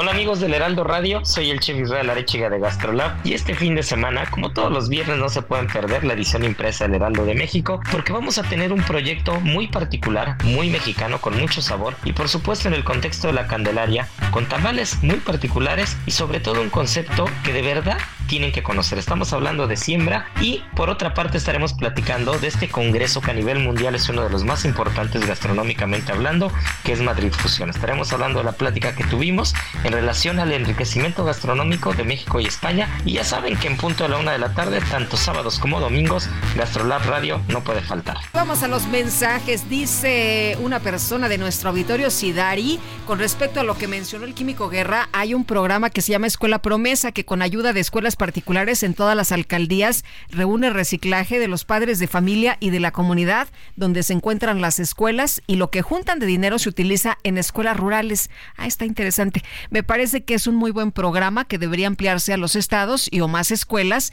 Por cierto, gran selección musical del día de hoy. Les mando un afectuoso saludo. Disfruten del fin. Y Sidari, muchas gracias. Te mandamos un beso y un abrazo. Bueno, y vamos con un resumen de la información. El presidente López Obrador aseguró que las autoridades de Baja California ya atendieron el ataque registrado este jueves contra la camioneta de la periodista Yolanda Caballero Jacobo. Hay también un mecanismo de protección a periodistas. Ella está en ese mecanismo en el gobierno de Baja California. La buscaron para ver su situación, para darle protección. Tiene protección, manifestó que estaba bien. Ella, en efecto, está acusando a la presidenta municipal de Tijuana, con la que tuvo una discusión. No hay tampoco que sostener como prueba esta denuncia, hay que investigar. La Fiscalía General de Sinaloa informó que no podrá identificar algunos de los cuerpos recuperados tras el accidente del martes pasado en la autopista Mazatlán-Culiacán, ya que pasaron varias horas expuestos a las llamas. El presidente del Consejo Mexicano de Negocios, Rolando Vega, advirtió que debido al proceso electoral en curso, no son los tiempos adecuados para que el Ejecutivo presente reformas en materia energética. El presidente de Colombia, Gustavo Petro, negó haber solicitado la renuncia protocolaria de todos los miembros de su gabinete, como lo dieron a conocer algunos medios de su país. En Argentina, Diputados de oposición abandonaron la discusión del paquete de reformas del presidente Javier Milei, luego de que policías dispararon balas de goma contra personas que protestaban afuera del Congreso. La delegación de la Cruz Roja en Kenia reportó cerca de 300 personas heridas a causa de un grave incendio provocado en una explosión de gas en la ciudad de Nairobi. Las cadenas de televisión Nick y CBS anunciaron que los personajes de la serie animada Bob Esponja van a encabezar el arranque de su transmisión especial del Super Bowl. Explicaron que Bob y sus amigos van a interpretar la canción Sweet Victory que apareció en el episodio La banda de tontos, el cual se transmitió en el año 2001 y se convirtió en uno de los favoritos de los fanáticos del programa. Tenemos más información y ya le adelantábamos más temprano que regresaron a la cárcel a militares por el caso Ayotzinapa. ¿Se acuerda que habían liberado a ocho? Bueno, pues eh, Raquel Duarte Cedillo, la jueza segundo de distrito en procesos penales federales de Toluca, instruyó girar nuevas órdenes de aprehensión por el delito de delincuencia organizada contra los ocho militares que están bajo proceso por la desaparición de los 43 normalistas de Ayotzinapa, el mandamiento judicial contra los integrantes de los batallones 27 y 41 apenas hace una semana quedaron en libertad, eh, claro, en libertad provisional. Ahora la defensa de los militares, encabezada por Alejandro Robledo, informó que tres de los soldados ya fueron aprendidos, entre ellos eh, Juan Andrés N. y Ramiro N. Eh, por cierto, que dijeron que la, defensa informó que los otros cinco se van a entregar hoy mismo de manera voluntaria a las autoridades. Eh, y bueno, pues eh, así está por lo menos la situación en estos momentos. Son las nueve con siete minutos. La Fiscalía General de Justicia de la Ciudad de México confirmó pues lo que siempre se había dicho, que la licencia de conducir que se utilizó en el proceso legal en contra de Rosario Robles para negarle la libertad condicional, pues era falsa. Siempre lo dijo ella, pero en fin, en la línea telefónica Rosario Robles, exsecretaria de Desarrollo Social y de Desarrollo Agrario Territorial y Urbano. Rosario, gracias por tomar nuestra llamada. Pues resultó que lo que siempre dijiste resultó verdad. La licencia era la que era falsa. Exactamente, Sergio Lupita, me da mucho gusto saludarles. Eh, buenos días. En efecto, ya casi cinco años después, cuatro años y medio, eh, la eh, Fiscalía de la Ciudad de México judicializó la carpeta de investigación en donde eh, se acusa a una persona de falsificar la licencia, que sería pues anecdótico si no fuera porque ese es el documento que se utilizó para argumentar que yo estaba mintiendo sobre mi domicilio y que en consecuencia me podría fugar a pesar de que yo me había presentado voluntariamente en una audiencia y había regresado para ello y que entonces la medida que se me aplicaba era la de privarme de mi libertad. Creo que eh, fueron 1101 días en los que yo viví un infierno que jamás debí de haber pisado Santa Marta Catitla, que debí de haber llevado mi proceso en libertad porque al final de cuentas lo que resolvió el sistema judicial después de muchas instancias es que en todo caso era un procedimiento administrativo el que se tenía que investigar, porque yo no estaba acusada de desviar ningún recurso, de ningún peculado, sino de una omisión que tendría que investigarse desde el punto de vista administrativo. Pero bueno, pues eh, el tiempo nos ha ido dando la razón Sí. Oye, Rosario, si la licencia era falsa, decía que vivías en Polanco, ¿no? Ahí te, te pusieron una dirección, una, una fotografía falsa, ¿no? Ahí que agarraron por ahí de internet. La foto falsa, la foto sacada de internet. La firma falsa, la huella digital falsa y la dirección inexistente en la Ciudad de México. No existe esa dirección. Es decir, una dirección inventada y que, porque ponen la calle de Tennyson está en Polanco, pero la ponen en otro lugar de la Ciudad de México. O sea, no existe otra calle Tennyson que no sea la de Polanco y le ponen otra colonia en la delegación. No recuerdo bien si es la Álvaro Obregón. Nosotros demostramos todo esto con un peritaje, es decir, tuvimos que ser nosotros los que en el proceso penal, no, la, no el Ministerio Público, que estaba obligado a acreditar la validez de ese documento, fuimos nosotros con un peritaje quienes demostramos la falsedad de todo, este, de todo este documento. Sin embargo, presentamos una denuncia ante la Fiscalía de la Ciudad de México porque se trataba de una licencia pedida por la Secretaría de Movilidad de aquí, de nuestra capital, y eh, la querían archivar en un momento determinado, pero mi hija Mariana se enteró y fue con mis abogados, con mis hermanos, ella, la Fiscalía, hablaron ante los medios y lograron que no se archivara el asunto, sino estuviera en un cajón olvidado y que eh, se investigara y finalmente, finalmente llegaron a esta conclusión, que en efecto es falsa lo que dijimos desde el día primero, pero lo grave aquí es todo este montaje, Lupita y Sergio, que para a fuerzas llevarme a la cárcel, porque ese era el objetivo. El montaje de hecho, si tú te habías, si tú, si tú habías regresado de un viaje al extranjero para presentarte a declarar, claramente no tenías intenciones de fugarte. Y ellos usaron la famosa licencia falsa para decir, y no sé por qué, porque tampoco tiene lógica, que eso significaba que tenías más posibilidades de fugarte. Claro, porque además como lo argumentaron abogados, el exministro Cosío en su momento, que tuve oportunidad de saber que así lo hizo y varios, eh, pues gente muy prestigiada en el ámbito jurídico, tú puedes tener varias direcciones en la Ciudad de México y eso qué, es decir, tu casa, puedes tener eh, una oficina en otro lugar, etcétera, y eso no amerita una prisión preventiva. Pero además el documento era falso y lo que es más grave, mi verdadera licencia no se presentó. Es decir, ni siquiera se presentó la que sí es mi licencia, que es una licencia permanente, que sí es mi firma, mi huella y mi foto.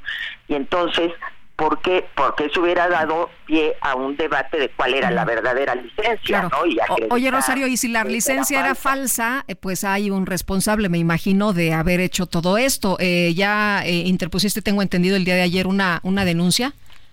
Bueno, yo no la interpuse. La Fiscalía de la Ciudad de... Eh, hice la denuncia ante la Fiscalía hace cuatro años, sí. cuando estaba yo en Santa Marta.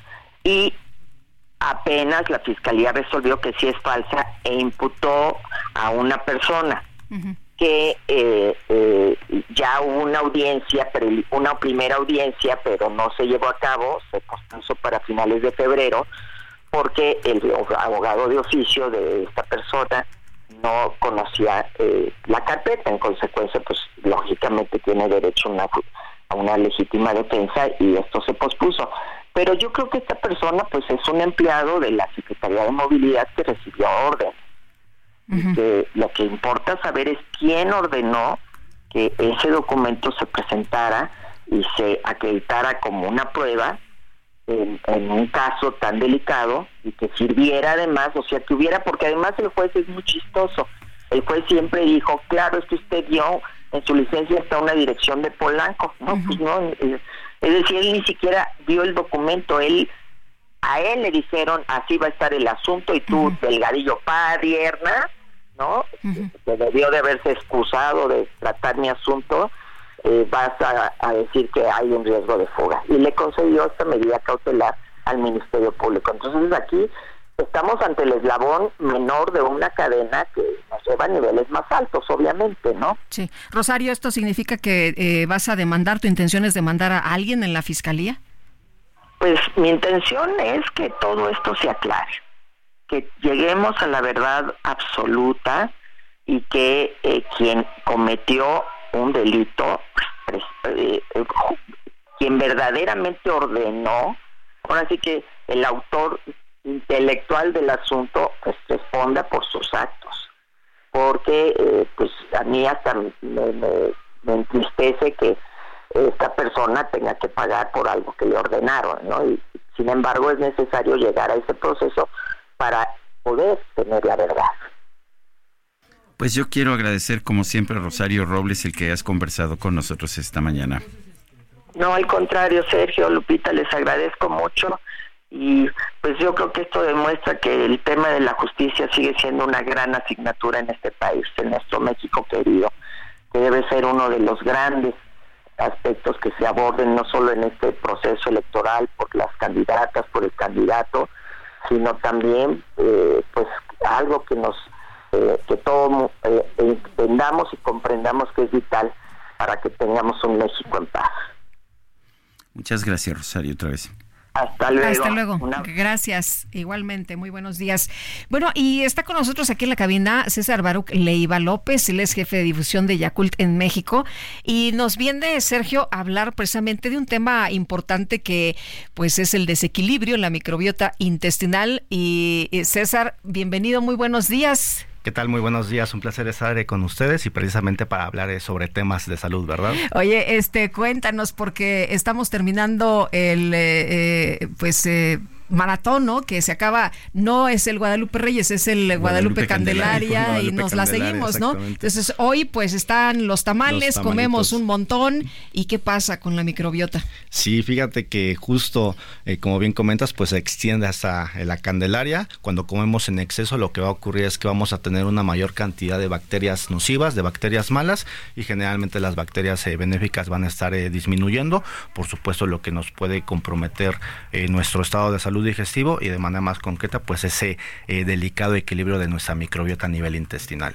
Eh, cuéntanos en primer lugar qué es la microbiota, no todo el mundo lo sabe. Sí, una pregunta muy importante. La microbiota lo definimos como ese conjunto de bacterias buenas y malas que habitan de manera natural en lo que es nuestro sistema digestivo, eh, siempre va a ser más conveniente, como ya lo comentaba, una mayor cantidad de bacterias eh, benéficas, una menor cantidad de, bacterias malas. Eh, ¿Cómo sabemos que pues tenemos mala microbiota, que tenemos desequilibrio en la microbiota? Sí, claro, pues algunos síntomas que vamos a llegar a presentar, inflamación, exceso de gases, de igual manera me puede derivar en algunas condiciones en las mujeres, colitis o en el peor de los casos una condición que se conoce como síndrome de intestino irritable, eh, por mencionar algunos ejemplos. ¿Y el yogur sirve para eso?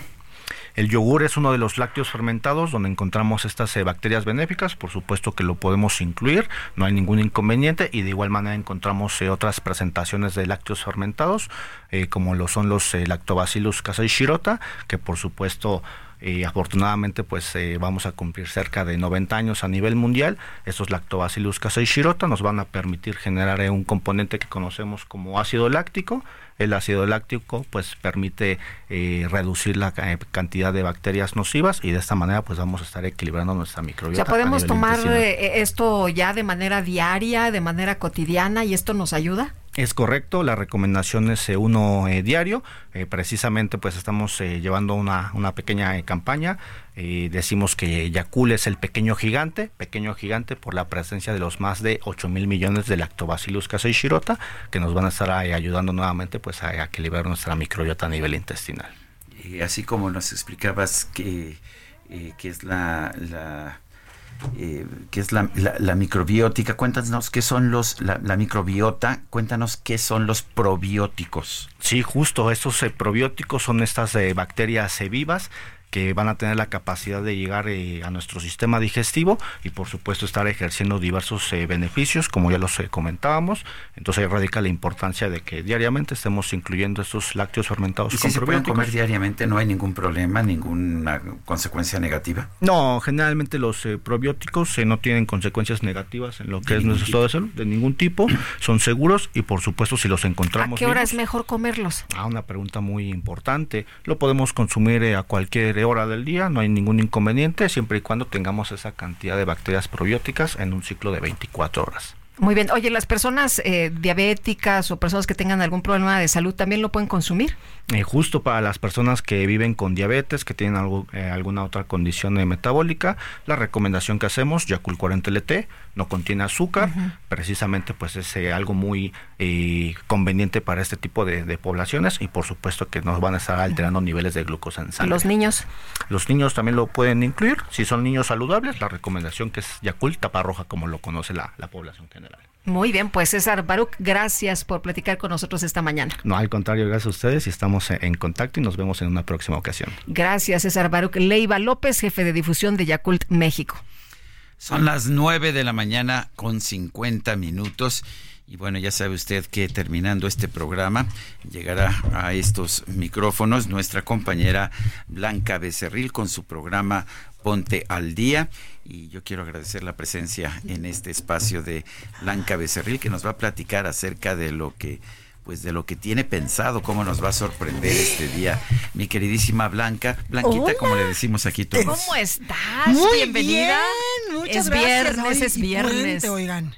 Además. El tráfico allá afuera está de Dios guarda la hora, pero es puente para muchos de, las personas que nos escuchan, para nosotros, ¿no? Así que nosotros nos los escuchamos y, bueno, más bien ustedes nos escuchan y nosotros los esperamos aquí el lunes. Oigan, hoy vamos a tener un muy buen programa en Ponte al Día, ya en punto a las 10 de la mañana, porque va a estar con nosotros la gran actriz Silvia Pasquel para presentarnos una obra que seguro, Lupita, no sé si tú en Somos teatreros, ¿eh? Somos teatreros, nos encanta el te va a encantar, porque además se llama No seré feliz, pero tengo marido. Y además ella es extraordinaria. Exactamente, entonces fascina. Ella se va a presentar justamente eh, pues eh, por los días del 14 de febrero con esta obra donde pues ella tiene 27 años de casada, evidentemente es como actriz y aparentemente vive feliz pues en este matrimonio construido con Jorge, con el gordo como ella le dice, porque muchos de nosotros le decimos al marido de una forma pues muy peculiar, como cariñosita. Entonces ahí en esta obra de teatro que nos va a venir a platicar eh, Silvia Pasquel nos explica cómo se transforma el amor, cómo después de tantos años de matrimonio, pues uno ya no es la misma que hace 27 años.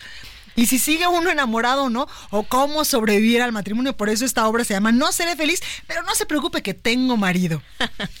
y también, por supuesto, va a estar ahí con nosotros eh, Gris Pérez Negrón para platicarnos de cómo vivir como turistas. Ya decíamos que estamos a un pasito de este primer fin de semana largo del año y seguramente muchos de ustedes se van a ir, pues, de pata de perro, alguna playa o algún lugar cerca de la Ciudad de México, bueno, pues Gris Press Negrón nos va a venir a platicar si usted se queda aquí en la capital del país o si se va a Querétaro, a Puebla, Hidalgo o a Cuernavaca, allá en Morelos, qué hacer, pero sobre todo nos va a platicar de la ruta de los tamales, porque hoy es pues, 2 de febrero, Día de la Candelaria. Y también va a estar con nosotros Carlos Carreira y Omar Márquez, que son cantautores, quienes se van a estar presentando en el Centro Cultural Roberto Candral. Así que como ustedes pueden escuchar, compañeros, es de teatro y de música y de turismo, todo ponte al día. Oye, se oye padrísimo el programa, mi querida Blanca. Entonces, en un ratito, ¿no? Exactamente, a las 10. punto de las 10, de 10 a 11 por El Heraldo Radio. Pues nos vamos moviendo, nos vamos moviendo. No, no, no, como creen, a mí me da muchísima pena porque cada vez que vengo siento como que les ejerzo presión, pero no como no, no. Nos encanta platicar contigo, muchas le gracias. Saber qué viene después para saber si se queda sintonizado. Sí, ¿no? quédese conmigo, por favor, en punto a las 10. Acuérdense que Ponte al Día es uno haces en medio de tanta información y yo voy a hacer que usted se entretenga, que se divierta, pero sobre todo que aprenda de muchos temas diferentes porque hablamos de todo y con todos para que usted cuando tenga un ratito libre con el marido, con el novio o en la casa de los papás, pues tenga más temas de conversación. Por supuesto, me parece muy bien. Gracias, compañeros, pues, por siempre Blanca Becerril, gracias por gracias. a ponernos al día. No te vayas, Blanca, ya de una vez quédate aquí. Bueno, Luego se en lo que nos vamos somos nosotros. sí, así es. Buen fin de semana, así que, que ya que... No, no, no, sí. compañeros, por favor. Que te vayas moviendo. Bueno, Nos va a pues, dejar el avión. Sí, Bueno, se nos va a ir el avión. Muy bien. son las 9 con 53 y ¿qué crees, Guadalupe? ¿Qué pasó? Que a nosotros ya se nos acabó el Bueno, tiempo. pues vámonos entonces, que la pasen todos muy bien, disfruten este día, coman también frutas y verduras además de los tamales. o bueno, ya vienen incluidos, ¿no? En los- ¿Se vale? ¿Sí, verdad, Este, Carlita? no, no, Hombre, no, sí no, cuenta, no sí cuenta, sí vale. Este, sí. Disfrútenlos mucho y nosotros el lunes aquí estamos en punto de las Sí, 7. no importa que sea feriado. No, mi querido Sergio. Aquí 5 de febrero también estaremos. 5 Pues de bien. febrero, 10 de mayo. Ah, no, ya, Ya exhibí. ya no sé. Bueno, Bueno, vámonos, Bueno, vámonos. Hasta mañana, gracias de todo corazón. Heraldo Media Group presentó Sergio Sarmiento y Lupita Juárez.